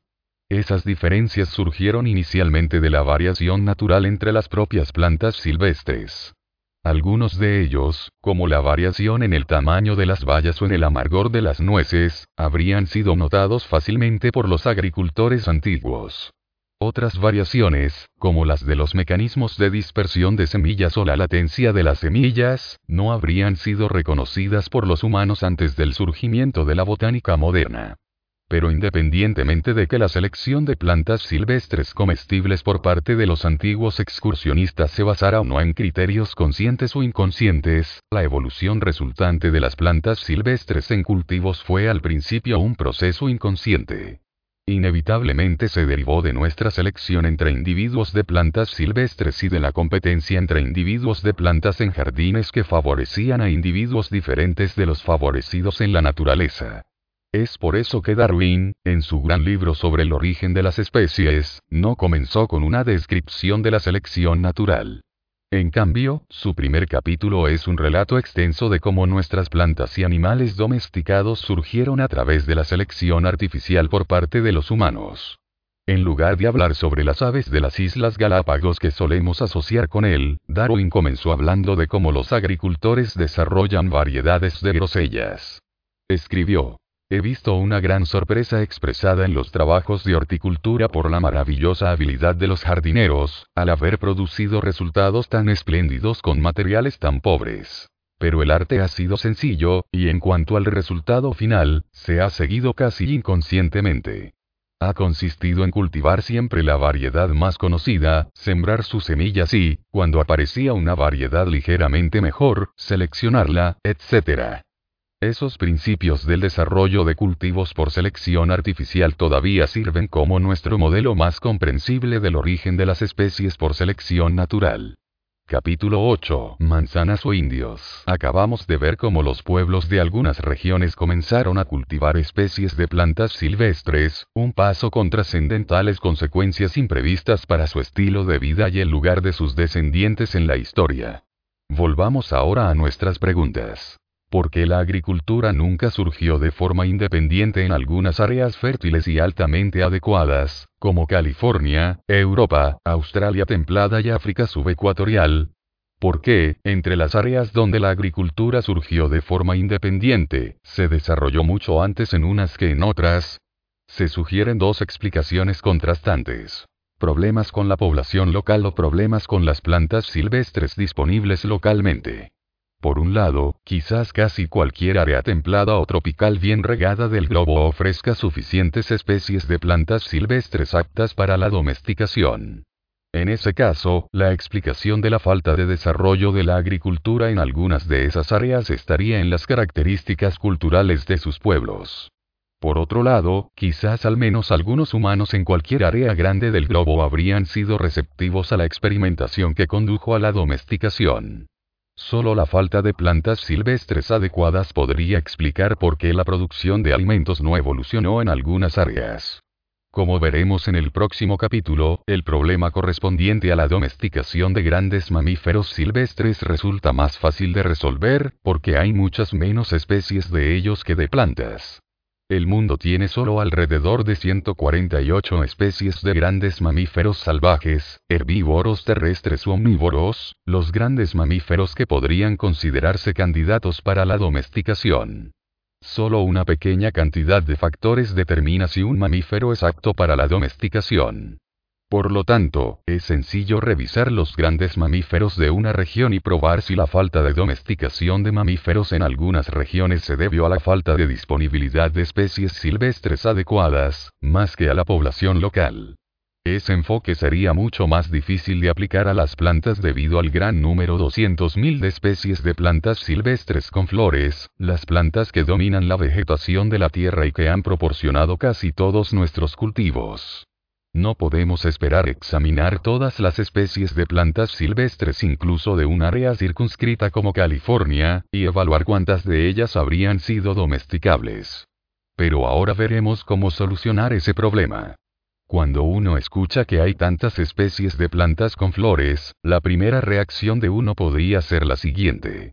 Seguramente, con todas esas especies de plantas silvestres en la Tierra, cualquier área con un clima suficientemente benigno debe haber tenido especies más que suficientes para proporcionar una gran cantidad de candidatos para el desarrollo de cultivos. Pero luego reflexione que la gran mayoría de las plantas silvestres no son adecuadas por razones obvias. Son leñosas, no producen frutos comestibles y sus hojas y raíces tampoco son comestibles. De las 200.000 especies de plantas silvestres, solo unos pocos miles son consumidos por los humanos, y solo unos pocos cientos de estas han sido más o menos domesticadas. Incluso de estos varios cientos de cultivos, la mayoría proporcionan suplementos menores a nuestra dieta y no habrían sido suficientes por sí mismos para apoyar el surgimiento de civilizaciones. Una mera docena de especies representan más del 80% del tonelaje anual de todos los cultivos del mundo moderno. Esas docenas de éxitos de taquilla son los cereales trigo, maíz, arroz, cebada y sorgo, la legumbre de soja, las raíces o tubérculos de papa, mandioca y camote, las fuentes de azúcar caña de azúcar y remolacha azucarera, y la fruta de plátano. Los cultivos de cereales por sí solos ahora representan más de la mitad de las calorías consumidas por las poblaciones humanas del mundo. Con tan pocos cultivos importantes en el mundo, todos ellos domesticados hace miles de años, es menos sorprendente que muchas áreas del mundo no tuvieran plantas nativas silvestres con un potencial excepcional.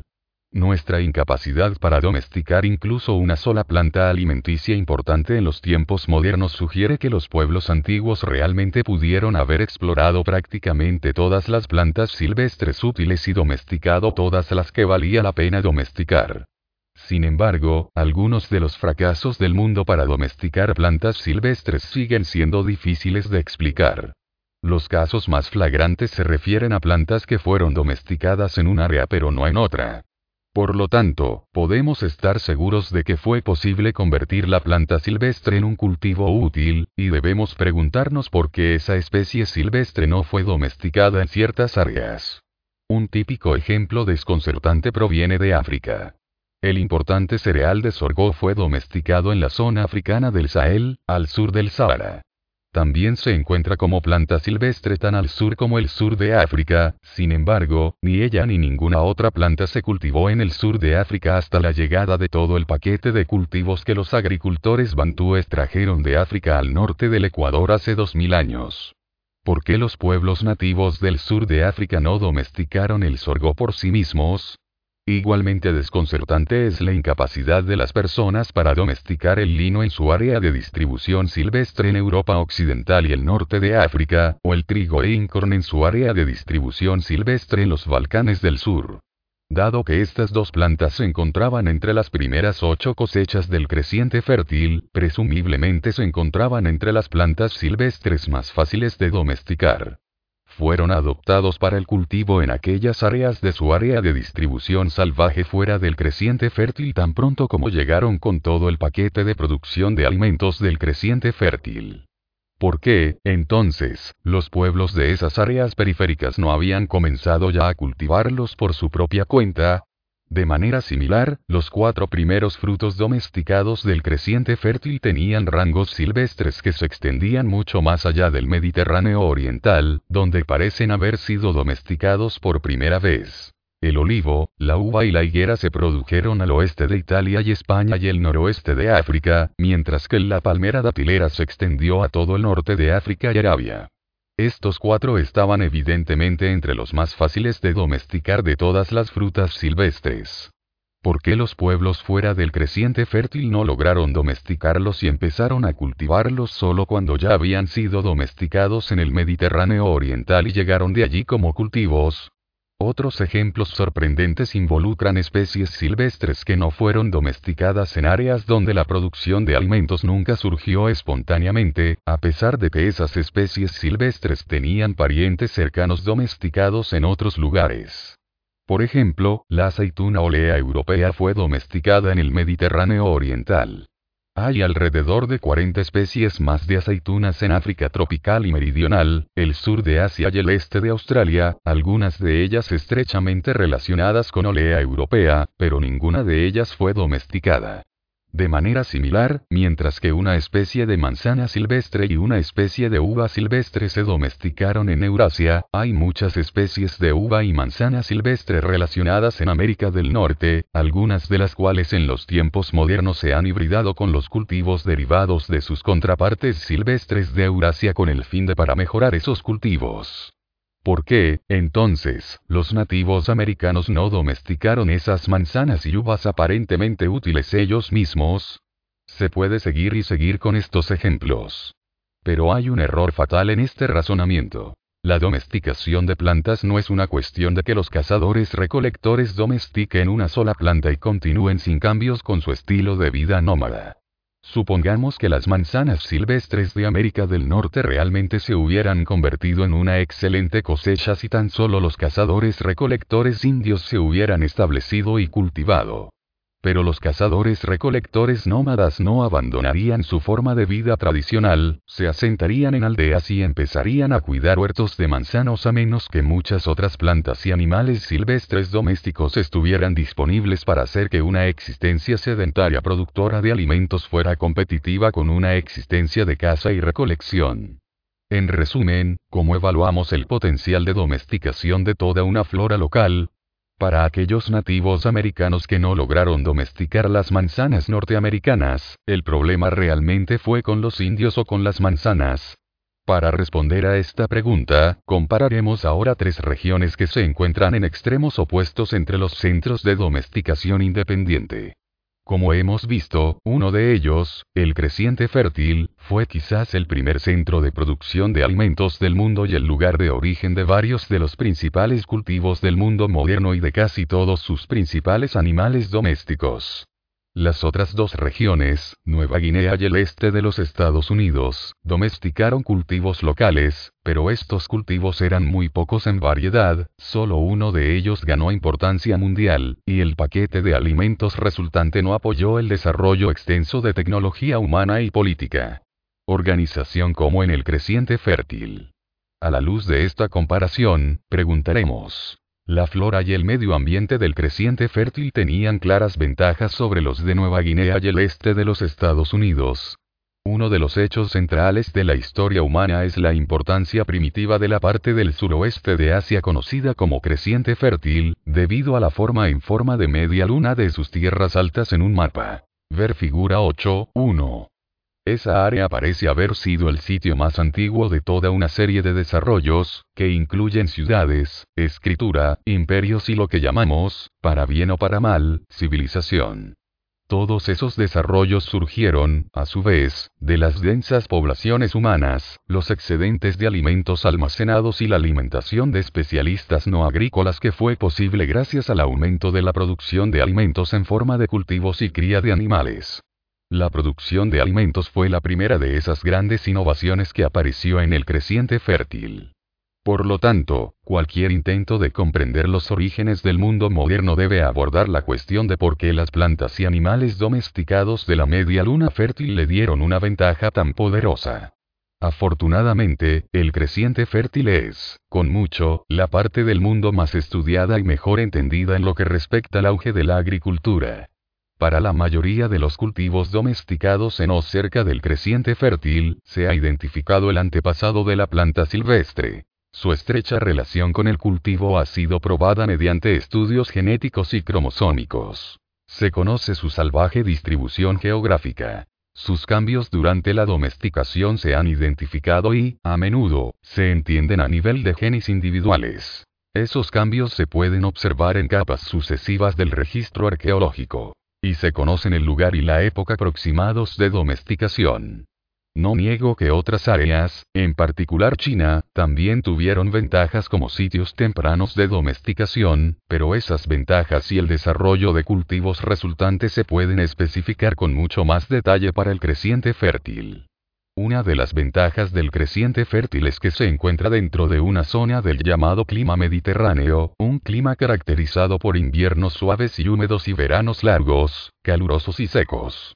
Ese clima selecciona especies de plantas capaces de sobrevivir a la larga estación seca y reanudar el crecimiento rápidamente tras el regreso de las lluvias. Muchas plantas de la media luna fértil, especialmente las especies de cereales y legumbres, se han adaptado de una manera que las hace útiles para los humanos. Son anuales, lo que significa que la planta misma se seca y muere en la estación seca. Dentro de su mero un año de vida, las plantas anuales inevitablemente siguen siendo pequeñas hierbas. Muchos de ellos, en cambio, dedican gran parte de su energía a producir semillas grandes, que permanecen inactivas durante la estación seca y luego están listas para brotar cuando llegan las lluvias. Por lo tanto, las plantas anuales desperdician poca energía en la fabricación de madera no comestible o tallos fibrosos, como el cuerpo de árboles y arbustos pero muchas de las semillas grandes, en particular las de los cereales y legumbres anuales, son comestibles para los humanos. Constituyen seis de los doce cultivos principales del mundo moderno. Por el contrario, si vives cerca de un bosque y miras por la ventana, las especies de plantas que ves tenderán a ser árboles y arbustos, la mayor parte de cuyo cuerpo no puedes comer y que ponen mucha menos energía en semillas comestibles. Por supuesto, algunos árboles forestales en áreas de clima húmedo producen semillas comestibles grandes, pero estas semillas no están adaptadas para sobrevivir a una estación seca prolongada y, por lo tanto, a un almacenamiento prolongado por parte de los humanos. Una segunda ventaja de la flora del creciente fértil es que los ancestros silvestres de muchos cultivos del creciente fértil ya eran abundantes y altamente productivos, y se encontraban en grandes rodales cuyo valor debe haber sido obvio para los cazadores recolectores. Los estudios experimentales en los que los botánicos han recolectado semillas de tales rodales naturales de cereales silvestres, al igual que los cazadores recolectores deben haber estado haciendo hace más de 10,000 años, muestran que se pueden obtener cosechas anuales de hasta casi una tonelada de semillas por hectárea, con un rendimiento de 50 kilocalorías de energía alimentaria por solo una kilocaloría de trabajo gastado. Al recolectar grandes cantidades de cereales silvestres en poco tiempo cuando las semillas estaban maduras y almacenarlas para su uso como alimento durante el resto del año, algunos pueblos cazadores recolectores de la media luna fértil ya se habían establecido en aldeas permanentes incluso antes de que comenzó a cultivar plantas. Dado que los cereales fértiles crecentes eran tan productivos en la naturaleza, se tuvieron que hacer pocos cambios adicionales en el cultivo. Como discutimos en el capítulo anterior, los principales cambios la ruptura de los sistemas naturales de dispersión de semillas y de inhibición de la germinación evolucionaron de manera automática y rápida tan pronto como los humanos comenzaron a cultivar las semillas en los campos. Los ancestros silvestres de nuestros cultivos de trigo y cebada se parecen tanto a los cultivos mismos que la identidad del ancestro nunca ha estado en duda. Debido a esta facilidad de domesticación, las plantas anuales de semillas grandes fueron las primeras, o entre las primeras, en desarrollar cultivos no solo en el creciente fértil, sino también en China y el Sahel. Compara esta rápida evolución del trigo y la cebada con la historia del maíz, el principal cultivo de cereales del Nuevo Mundo. El probable antepasado del maíz, una planta silvestre conocida como teosinte, se ve tan diferente del maíz en sus semillas y estructuras florales que incluso su papel como antepasado ha sido objeto de acalorados debates entre los botánicos durante mucho tiempo. El valor del teosinte como alimento no habría impresionado a los cazadores recolectores. Era menos productivo en la naturaleza que el trigo silvestre, producía muchas menos semillas de las que el maíz finalmente desarrolló a partir de él, y encerró sus semillas en cubiertas duras no comestibles. Para que el teocintle se convierta en un cultivo útil, tuvo que sufrir cambios drásticos en su biología reproductiva, aumentar enormemente su inversión en semillas y perder esas cubiertas rocosas de sus semillas. Los arqueólogos todavía están debatiendo enérgicamente cuántos siglos o milenios de desarrollo de cultivos en las Américas fueron necesarios para que las mazorcas de maíz antiguas progresaran desde un tamaño diminuto hasta el tamaño de un pulgar humano, pero parece claro que se necesitaron varios miles de años más para para alcanzar tamaños modernos. Ese contraste entre las virtudes inmediatas del trigo y la cebada y las dificultades planteadas por el teocinte puede haber sido un factor significativo en los diferentes desarrollos de las sociedades humanas del Nuevo Mundo y de Eurasia. Una tercera ventaja de la flora de la media luna fértil es que incluye un alto porcentaje de selfers hermafroditas, es decir, plantas que generalmente se polinizan a sí mismas pero que ocasionalmente se polinizan de forma cruzada. Recuerde que la mayoría de las plantas silvestres son hermafroditas de polinización cruzada con regularidad o consisten en individuos masculinos y femeninos separados que inevitablemente dependen de otro individuo para la polinización. Esos hechos de la biología reproductiva molestaron a los primeros agricultores, porque, tan pronto como hubieran localizado una planta mutante productiva, su descendencia se cruzaría con otras plantas individuales y, por lo tanto, perdería su ventaja heredada. Como resultado, la mayoría de los cultivos pertenecen al pequeño porcentaje de plantas silvestres que, o son hermafroditas, por lo general se polinizan o se reproducen sin sexo mediante la propagación vegetativa, por ejemplo, por una raíz que duplica genéticamente la planta madre. Así, el alto porcentaje de autoclaves hermafroditas en la flora del creciente fértil ayudó a los primeros agricultores, porque significaba que un alto porcentaje de la flora silvestre tenía una biología reproductiva conveniente para los humanos. Los selfers también fueron convenientes para los primeros agricultores, ya que ocasionalmente se hicieron polinización cruzada, generando así nuevas variedades entre las que seleccionar. Esa polinización cruzada ocasional ocurrió no solo entre individuos de la misma especie, sino también entre especies relacionadas para producir híbridos interespecíficos. Uno de esos híbridos entre los autóctonos de la media luna fértil, el trigo harinero, se convirtió en el cultivo más valioso del mundo moderno. De los primeros ocho cultivos importantes que se domesticaron en el creciente fértil, todos eran autónomos. De los tres cereales más vendidos entre ellos, trigo e incorn, trigo ner y cebada, los trigos ofrecían la ventaja adicional de un alto contenido de proteínas, 8-14%. Por el contrario, los cultivos de cereales más importantes de Asia Oriental y del Nuevo Mundo arroz y maíz, respectivamente tenían un contenido proteínico más bajo, lo que planteaba importantes problemas nutricionales. Esas fueron algunas de las ventajas que la flora del creciente fértil brindó a los primeros agricultores. Incluía un porcentaje inusualmente alto de plantas silvestres aptas para la domesticación. Sin embargo, la zona climática mediterránea del creciente fértil se extiende hacia el oeste a través de gran parte del sur de Europa y el noroeste de África. También hay zonas de climas mediterráneos similares en otras cuatro partes del mundo. California, Chile, el suroeste de Australia y Sudáfrica, figura 8, 2. Sin embargo, esas otras zonas mediterráneas no solo no pudieron rivalizar con el creciente fértil como lugares tempranos de producción de alimentos, nunca dieron origen a la agricultura indígena.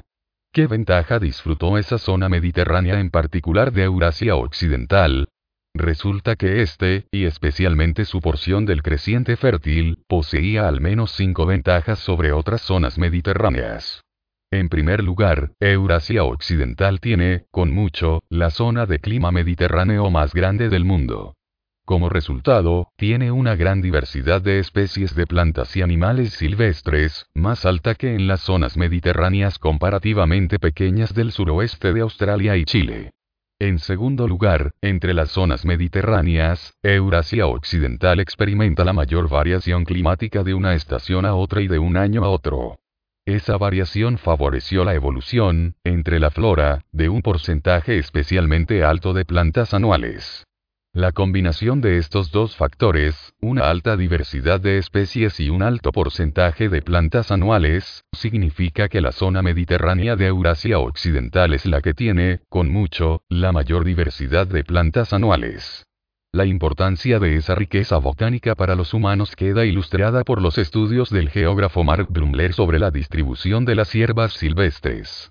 Entre las miles de especies de pastos silvestres del mundo, Blumler tabuló las 56 con las semillas más grandes, la crema de la cosecha de la naturaleza. Las especies de pastos con semillas al menos 10 veces más pesadas que las especies de pastos medianos, ver tabla 8, 1. Prácticamente todos ellos son nativos de zonas mediterráneas u otros ambientes estacionalmente secos.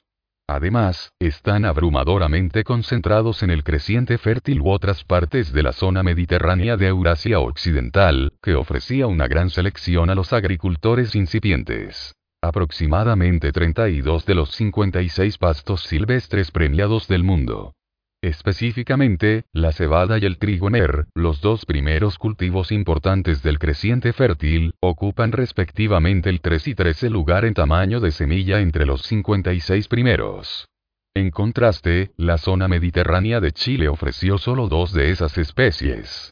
California y el sur de África solo uno cada uno, y el suroeste de Australia ninguno. Ese solo hecho contribuye en gran medida a explicar el curso de la historia humana.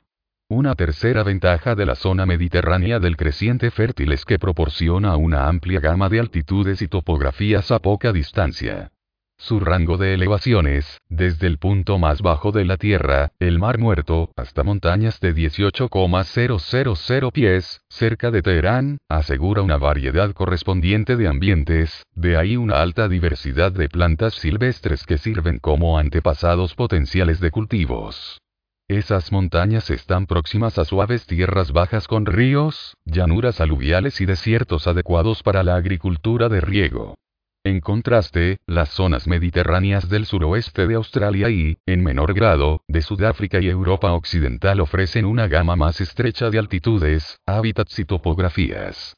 Tabla 8, 1. Distribución mundial de especies herbáceas de semillas grandes. Zona. Número de especies. Asia Occidental, Europa, Norte de África. 33. Zona Mediterránea. 32. Inglaterra. 1. Este de Asia. 6. África subsahariana. 4. Américas. 11. Norteamérica. 4. Mesoamérica. 5. Sudamérica. 2. Australia del Norte. 2. Total.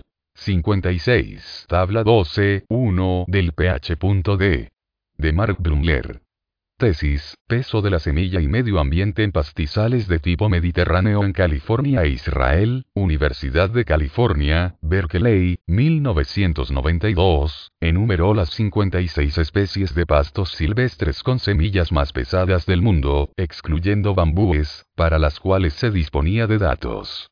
El peso del grano en esas especies osciló entre 10 miligramos y más de 40 miligramos, aproximadamente 10 veces mayor que el valor medio de todas las especies de gramíneas del mundo. Esas 56 especies representan menos del 1% de las especies de pastos del mundo.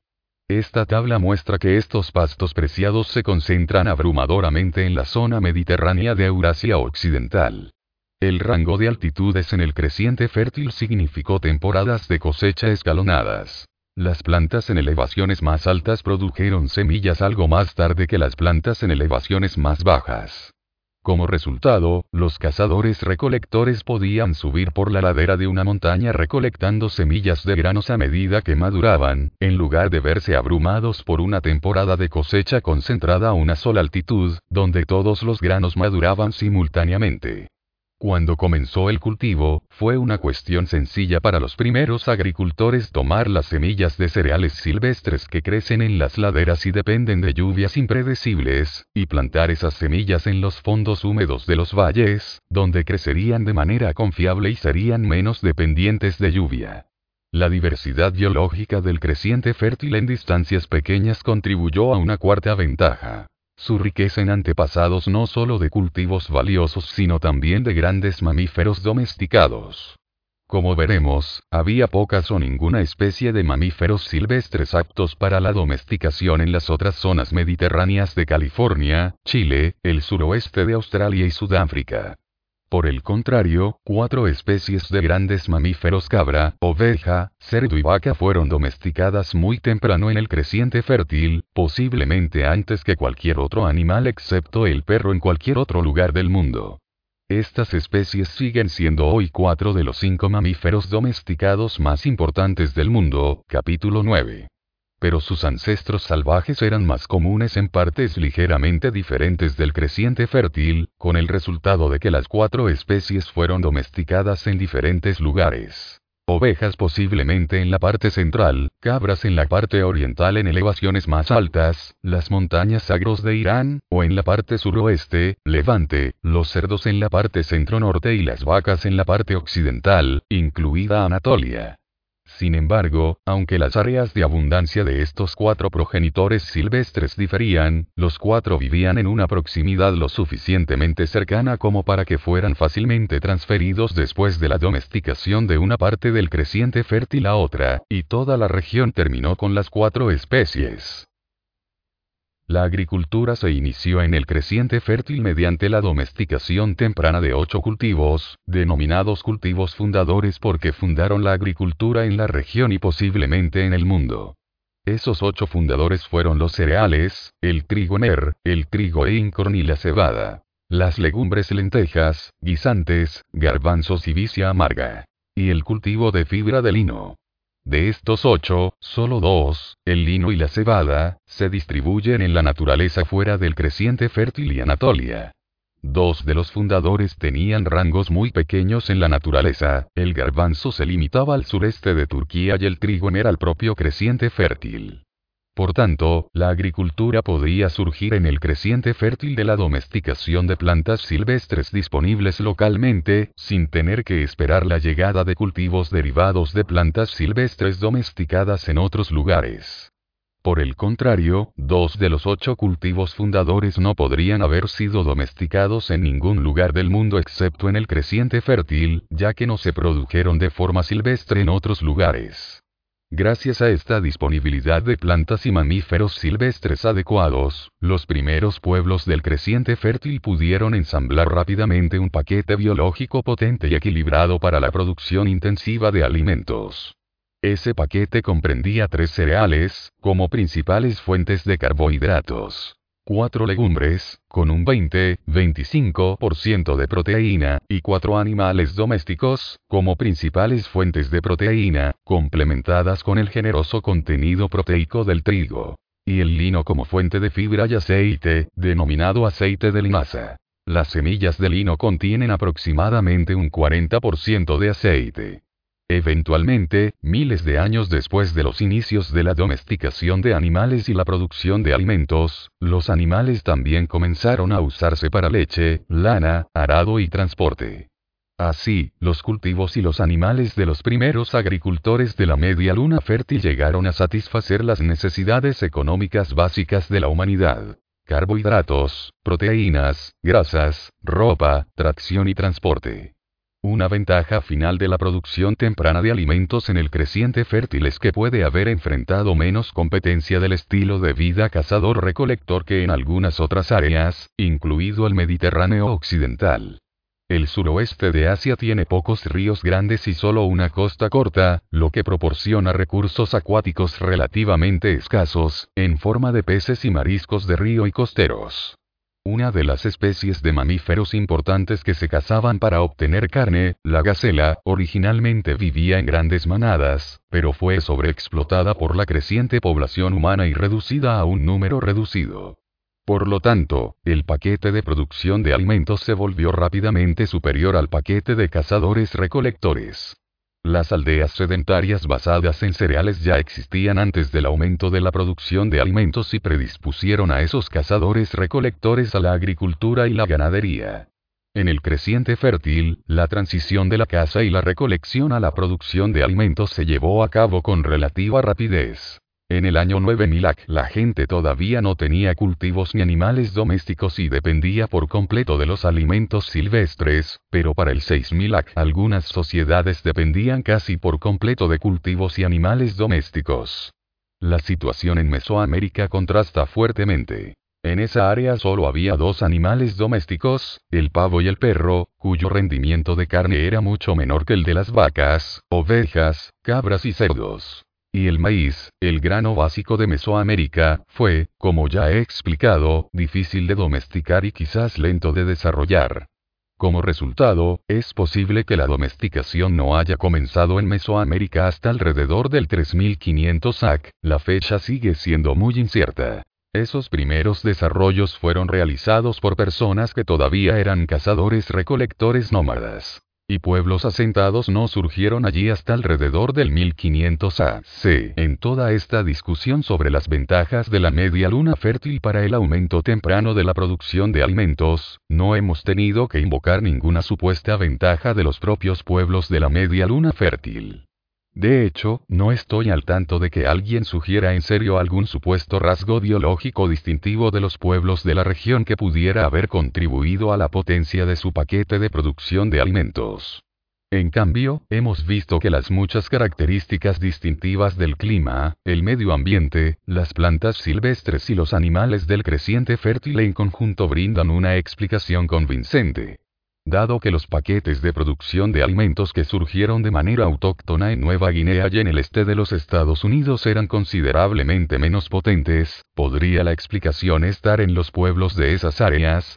Sin embargo, antes de pasar a esas regiones, debemos considerar dos cuestiones relacionadas que surgen con respecto a cualquier área del mundo donde la producción de alimentos nunca se desarrolló de manera independiente o de lo contrario resultó en un paquete menos potente. Primero, los cazadores recolectores y los agricultores incipientes realmente conocen bien todas las especies silvestres disponibles localmente y sus usos, o podrían haber pasado por alto los antepasados potenciales de cultivos valiosos. En segundo lugar, si conocen sus plantas y animales locales, explotan ese conocimiento para domesticar las especies más útiles disponibles o los factores culturales les impiden hacerlo, en cuanto a la primera pregunta, todo un campo de la ciencia, denominado etnobiología, estudia el conocimiento de las personas sobre las plantas y animales silvestres en su entorno.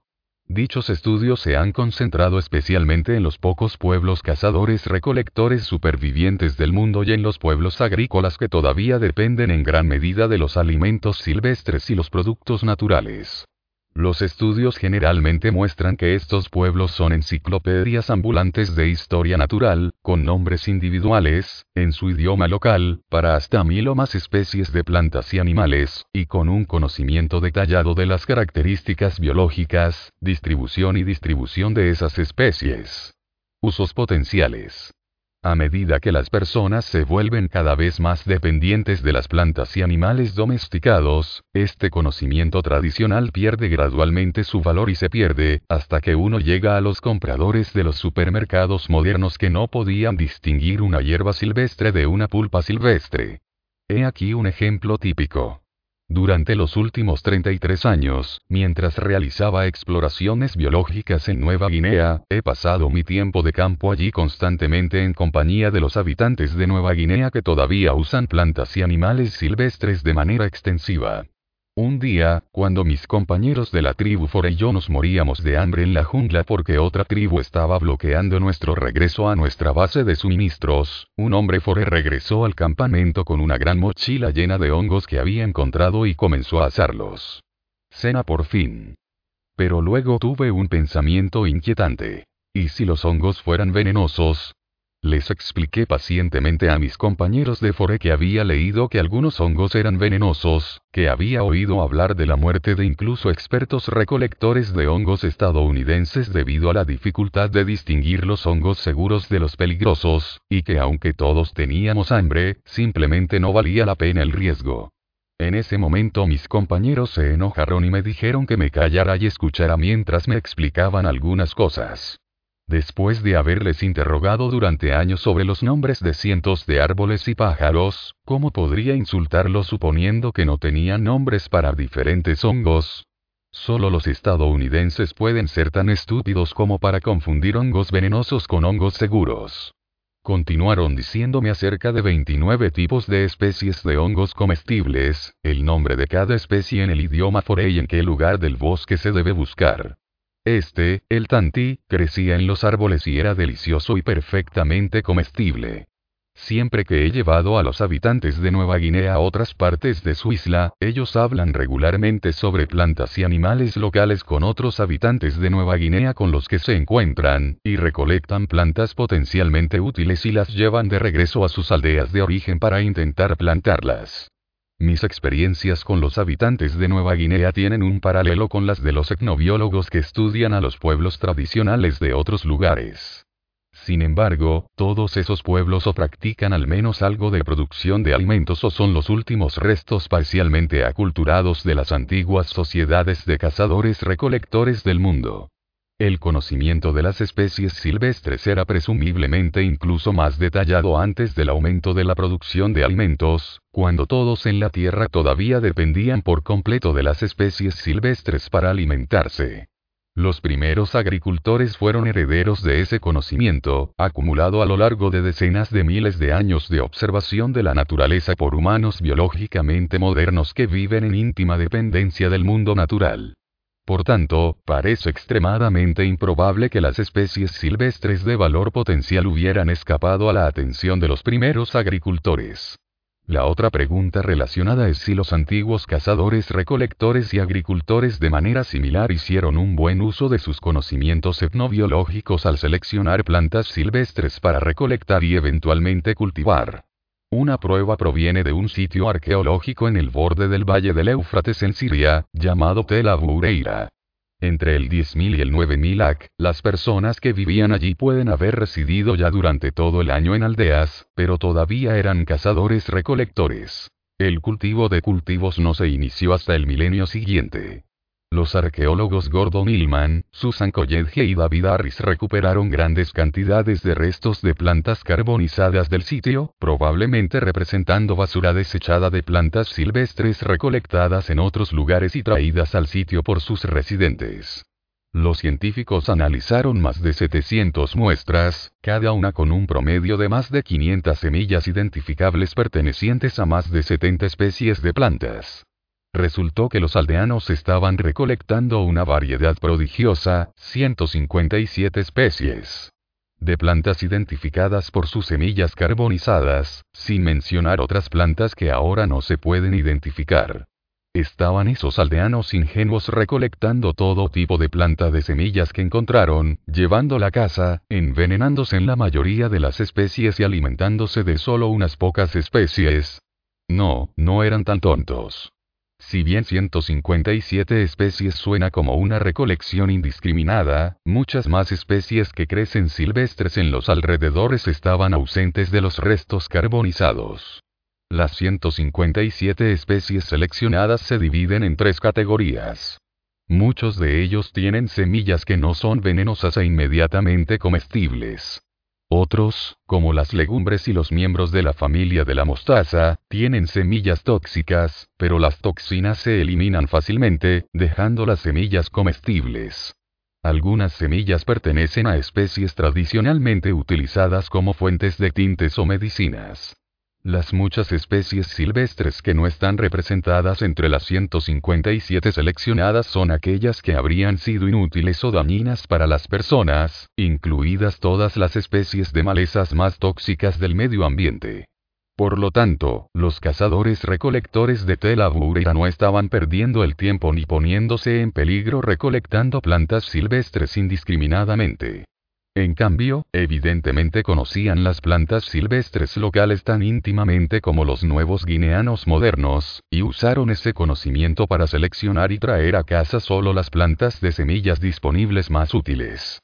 Pero esas semillas recolectadas habrían constituido el material para los primeros pasos inconscientes de la domesticación de las plantas.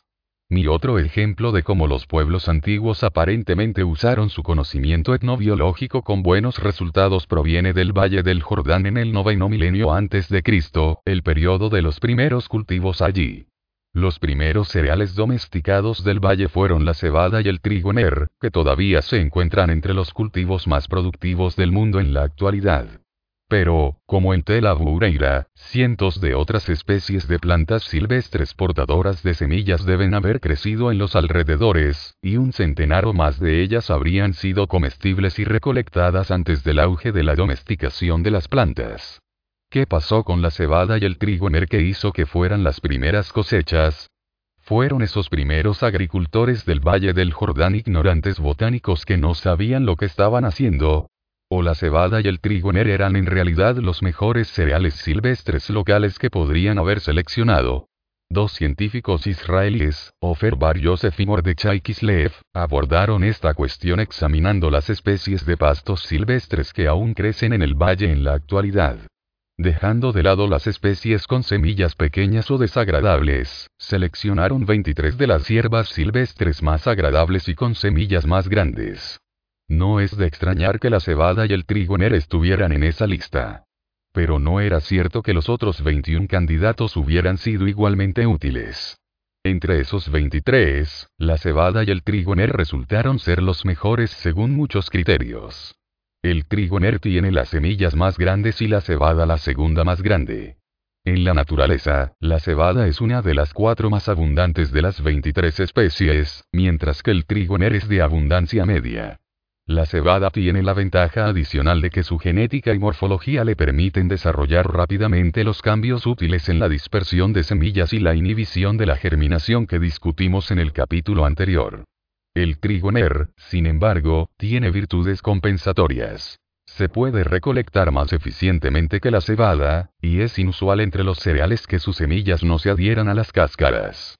En cuanto a las otras 21 especies, sus inconvenientes incluyen semillas más pequeñas, en muchos casos menor abundancia, y en algunos casos ser plantas perennes en lugar de anuales, con la consecuencia de que habrían evolucionado muy lentamente bajo la domesticación.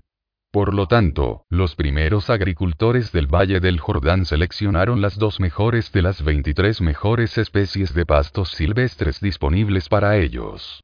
Por supuesto, los cambios evolutivos, después del cultivo, en la dispersión de semillas y la inhibición de la germinación habrían sido consecuencias imprevistas de lo que estaban haciendo esos primeros agricultores. Pero su selección inicial de cebada y trigo en lugar de otros cereales para recolectar, llevar a casa y cultivar habría sido consciente y basada en criterios fácilmente detectables de tamaño de semilla, palatabilidad y abundancia. Este ejemplo del Valle del Jordán, como el de Tel Abureira, ilustra que los primeros agricultores utilizaron su conocimiento detallado de las especies locales para su propio beneficio. Sabiendo mucho más sobre las plantas locales que todos, salvo un puñado de botánicos profesionales modernos, difícilmente habrían dejado de cultivar especies de plantas silvestres útiles que fueran comparativamente adecuadas para la domesticación. Ahora podemos examinar lo que hicieron los agricultores locales, en dos partes del mundo, Nueva Guinea y el este de los Estados Unidos, con sistemas de producción de alimentos autóctonos pero aparentemente deficientes en comparación con el del creciente fértil, cuando llegaron cultivos más productivos de otros lugares. Si resultara que tales cultivos no fueran adoptados por razones culturales o de otro tipo, nos quedaríamos con una duda persistente. A pesar de todo nuestro razonamiento hasta ahora, todavía tendríamos que sospechar que la flora silvestre local albergaba algún antepasado de un cultivo potencialmente valioso que los agricultores locales no pudieron explotar debido a factores culturales similares. Estos dos ejemplos también demostrarán en detalle un hecho crítico para la historia que los cultivos indígenas de diferentes partes del mundo no fueron igualmente productivos. Nueva Guinea, la isla más grande del mundo después de Groenlandia, se encuentra al norte de Australia y cerca del Ecuador. Debido a su ubicación tropical y su gran diversidad en topografía y hábitats, Nueva Guinea es rica en especies tanto de plantas como de animales, aunque menos que las áreas tropicales continentales porque es una isla. La gente ha estado viviendo en Nueva Guinea durante al menos 40.000 años, mucho más que en las Américas y un poco más de lo que los pueblos anatómicamente modernos han estado viviendo en Europa Occidental. Por lo tanto, los habitantes de Nueva Guinea han tenido una amplia oportunidad de conocer su flora y fauna local. Se sintieron motivados para aplicar este conocimiento al desarrollo de la producción de alimentos, ya mencioné que la adopción de la producción de alimentos implicaba una competencia entre la producción de alimentos y los estilos de vida de caza y recolección. La caza y la recolección no es tan gratificante en Nueva Guinea como para eliminar la motivación para desarrollar la producción de alimentos. En particular, los cazadores modernos de Nueva Guinea sufren la desventaja paralizante de la escasez de caza silvestre. No hay ningún animal terrestre nativo más grande que una ave no voladora de 100 libras, el casuario, y un canguro de 50 libras. Los habitantes de las tierras bajas de Nueva Guinea en la costa obtienen mucho pescado y mariscos, y algunos habitantes de las tierras bajas del interior todavía viven hoy como cazadores-recolectores, subsistiendo especialmente de palmeras sagú silvestres pero ningún pueblo vive todavía como cazadores-recolectores en las tierras altas de Nueva Guinea. Todos los montañeses modernos son en cambio agricultores que utilizan alimentos silvestres solo para complementar sus dietas. Cuando los montañeses van al bosque en viajes de caza, llevan consigo vegetales cultivados en el jardín para alimentarse. Si tienen la desgracia de quedarse sin esas provisiones, incluso mueren de hambre a pesar de su conocimiento detallado de los alimentos silvestres disponibles localmente. Dado que el estilo de vida de la caza y la recolección no es viable en gran parte de la Nueva Guinea moderna, no es de extrañar que todos los habitantes de las tierras altas de Nueva Guinea y la mayoría de los habitantes de las tierras bajas de hoy sean agricultores asentados con sistemas sofisticados de producción de alimentos. Los agricultores tradicionales de Nueva Guinea convirtieron extensas áreas anteriormente boscosas de las tierras altas en sistemas de campos cercados, drenados y manejados de manera intensiva que sustentan a densas poblaciones humanas. La evidencia arqueológica muestra que los orígenes de la agricultura de Nueva Guinea son antiguos, que datan de alrededor del 7000 AC. En esas fechas tempranas, todas las masas de tierra que rodean Nueva Guinea todavía estaban ocupadas exclusivamente por cazadores-recolectores, por lo que esta antigua agricultura debe haberse desarrollado de forma independiente en Nueva Guinea. Si bien no se han recuperado restos inequívocos de cultivos de esos primeros campos, es probable que hayan incluido algunos de los mismos cultivos que se cultivaban en Nueva Guinea en el momento de la colonización europea y que ahora se sabe que han sido domesticados localmente a partir de plantas silvestres. Antepasados de Nueva Guinea. El principal de estos productos domésticos locales es el cultivo líder en el mundo moderno, la caña de azúcar, cuyo tonelaje anual producido hoy casi igual al de los cultivos número 2 y 3 combinados, trigo y maíz. Otros cultivos de indudable origen de Nueva Guinea son un grupo de bananos conocidos como bananos australimusa, el árbol de la nuez Canarium indicum y el taro de pantano gigante, así como varios tallos de pasto comestible, raíces y vegetales verdes. El árbol del pan y los tubérculos ñame y taro, ordinario, también pueden ser domesticados de Nueva Guinea, aunque esa conclusión sigue siendo incierta porque sus ancestros silvestres no se limitan a Nueva Guinea sino que se distribuyen desde Nueva Guinea hasta el sudeste asiático. En la actualidad, carecemos de pruebas que puedan resolver la cuestión de si fueron domesticados en el sudeste asiático, como se suponía tradicionalmente, o de forma independiente o incluso solo en Nueva Guinea. Sin embargo, resulta que la biota de Nueva Guinea adolecía de tres limitaciones graves. En primer lugar, en Nueva Guinea no se domesticaron cultivos de cereales, mientras que en el creciente fértil, el Sahel y China se domesticaron varios de importancia vital.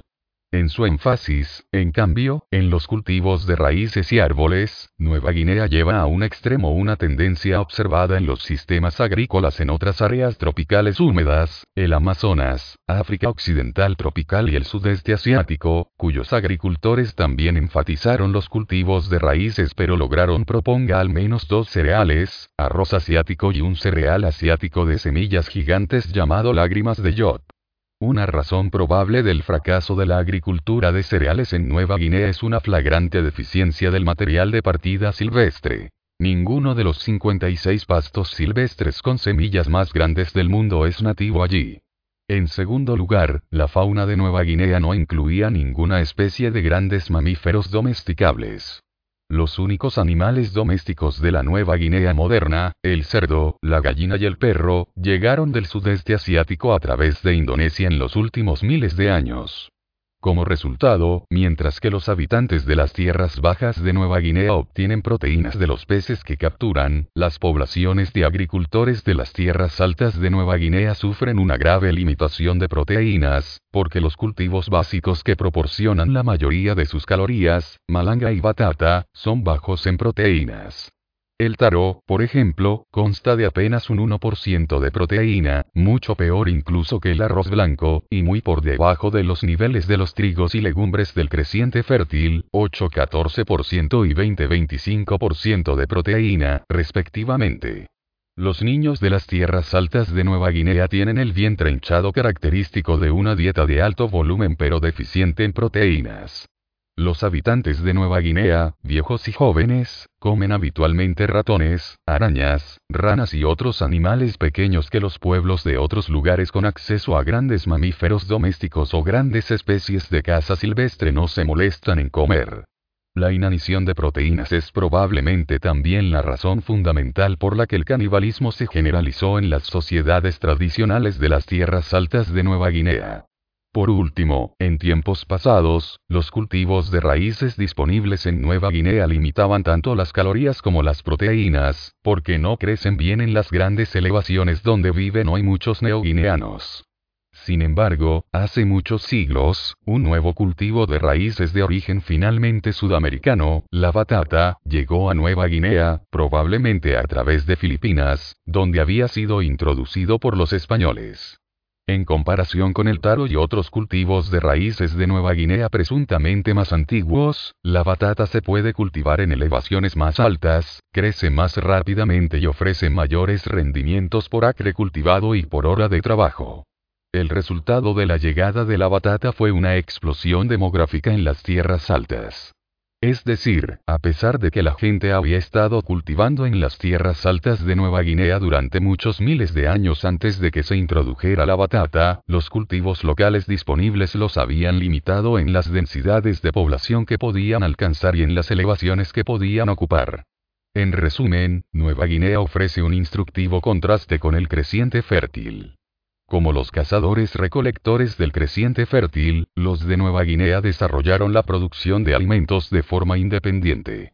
Sin embargo, su producción autóctona de alimentos se vio restringida por la ausencia local de cereales, legumbres y animales domesticables, por la deficiencia de proteínas resultante en las tierras altas y por las limitaciones de los cultivos de raíces disponibles localmente en elevaciones elevadas. Sin embargo, los propios habitantes de Nueva Guinea saben tanto sobre las plantas y los animales silvestres disponibles para ellos como cualquier otro pueblo de la Tierra en la actualidad. Se puede esperar que hayan descubierto y probado cualquier especie de planta silvestre que valga la pena domesticar. son perfectamente capaces de reconocer adiciones útiles a su despensa, como lo demuestra su exuberante adopción de la batata cuando llegó. Esa misma lección está volviendo a casa hoy en Nueva Guinea, a medida que las tribus con acceso preferencial a nuevos cultivos y ganado introducidos, o con la voluntad cultural de adoptarlos, se expanden a expensas de tribus sin ese acceso o voluntad. Por lo tanto, los límites a la producción de alimentos autóctonos en Nueva Guinea no tienen nada que ver con los pueblos de Nueva Guinea, y todo con la biota y el medio ambiente de Nueva Guinea. Nuestro otro ejemplo de agricultura indígena aparentemente restringida por la flora local proviene del este de los Estados Unidos. Como Nueva Guinea, esa área apoyó la domesticación independiente de plantas silvestres locales. Sin embargo, los primeros desarrollos se comprenden mucho mejor en el este de los Estados Unidos que en Nueva Guinea. Se han identificado los cultivos de los primeros agricultores y se conocen las fechas y secuencias de cultivos de la domesticación local. Mucho antes de que comenzaran a llegar otros cultivos de otros lugares, los nativos americanos se establecieron en los valles fluviales del este de los Estados Unidos y desarrollaron una producción de alimentos intensificada basada en cultivos locales. Por lo tanto, estaban en condiciones de aprovechar las plantas silvestres más prometedoras cuáles cultivaron realmente y cómo se comparó el paquete de cultivos locales resultante con el paquete fundador de Fertile Crescent. Resulta que los cultivos fundadores del este de fueron cuatro plantas domesticadas en el periodo 2500-1500 a c. 6000 años después de la domesticación del trigo y la cebada en el creciente fértil. Una especie local de calabaza proporcionó recipientes pequeños, además de producir semillas comestibles. Los tres fundadores restantes se cultivaron únicamente por sus semillas comestibles, girasol, un pariente de las margaritas llamado Sumpued y un pariente lejano de la espinaca llamado Gosefot. Pero cuatro cultivos de semillas y un contenedor no llegan a ser un paquete completo de producción de alimentos. Durante dos mil años, esos cultivos fundadores sirvieron solo como suplementos dietéticos menores, mientras que los nativos americanos del este de U continuaron dependiendo principalmente de alimentos silvestres, especialmente mamíferos y aves acuáticas silvestres, pescado, mariscos y nueces. La agricultura nos suministró una parte importante de su dieta hasta el periodo 500-200 AC, después de que se pusieran en cultivo tres cultivos de semillas más, nudo, hierba de mayo y cebada pequeña. Un nutricionista moderno habría aplaudido esos siete cultivos del este de Uh. Todos tenían un alto contenido de proteínas. 17 a 32%, en comparación con 8 a 14% para el trigo, 9% para el maíz e incluso menos para la cebada y el arroz blanco. Dos de ellos, el girasol y el sumpued, también tenían un alto contenido de aceite, 45-47%. Zumpued, en particular, habría sido el último sueño de un nutricionista, con un 32% de proteína y un 45% de aceite. ¿Por qué no seguimos comiendo esos alimentos de ensueño hoy? Por desgracia, a pesar de su ventaja nutricional, la mayoría de estos cultivos del este de Estados Unidos sufrieron graves desventajas en otros aspectos. Gosefot, Gnotued, Little Cebada y Maigras tenían semillas diminutas, con volúmenes de solo una décima parte del de las semillas de trigo y cebada. Peor aún, el Sumpued es un pariente polinizado por el viento de la ambrosía, la notoria planta que causa la fiebre del heno. Al igual que el de la ambrosía, el polen del Sumpued puede causar fiebre del heno donde la planta se encuentra en abundantes rodales. Si eso no mata su entusiasmo por convertirse en un agricultor de plantas de marihuana, tenga en cuenta que tiene un olor fuerte desagradable para algunas personas y que su manipulación puede causar irritación de la piel. Los cultivos mexicanos finalmente comenzaron a llegar al este de los Estados Unidos por rutas comerciales después del 1 de nuestra era. El maíz llegó alrededor del 200 D.C., pero su papel siguió siendo menor durante muchos siglos. Finalmente, alrededor del año 900 DC, apareció una nueva variedad de maíz adaptada a los cortos veranos de América del Norte, y la llegada del frijol alrededor del año 1100 DC completó la trinidad de cultivos de México de maíz, frijoles y calabaza. La agricultura del este de los Estados Unidos se intensificó enormemente y se desarrollaron jefaturas densamente pobladas a lo largo del río Mississippi y sus afluentes. En algunas áreas, los domesticados locales originales se conservaron junto con la Trinidad mexicana mucho más productiva, pero en otras áreas la Trinidad los reemplazó por completo. Ningún europeo vio crecer la hierba sumpued en los jardines de la India, porque había desaparecido como cultivo cuando comenzó la colonización europea de las Américas, en 1492 DC. Entre todas esas antiguas especialidades de cultivos del este de los Estados Unidos, solo dos, girasol y calabaza oriental, han podido competir con cultivos domesticados en otros lugares y todavía se cultivan hoy. Nuestras calabazas bellota modernas y calabazas de verano se derivan de esas calabazas americanas domesticadas hace miles de años. Así, como el caso de Nueva Guinea, el del este de Estados Unidos es instructivo. A priori, podría haber parecido probable que la región apoyara la agricultura indígena productiva. Tiene suelos ricos, lluvias moderadas confiables y un clima adecuado que sustenta una agricultura abundante en la actualidad. La flora es rica en especies que incluye árboles productivos de nueces silvestres, robles y nogales. Los nativos americanos locales desarrollaron una agricultura basada en los domesticados locales, se mantuvieron así en las aldeas e incluso desarrollaron un florecimiento cultural. La cultura Opewell se centró en lo que hoy es Oyo, alrededor del 200 A. C. 400 D. C. Varios miles de años para explotar como cultivos potenciales las plantas silvestres disponibles más útiles, cualesquiera que sean. Sin embargo, el florecimiento de Opewell surgió casi 9.000 años después del surgimiento de las aldeas que viven en el creciente fértil.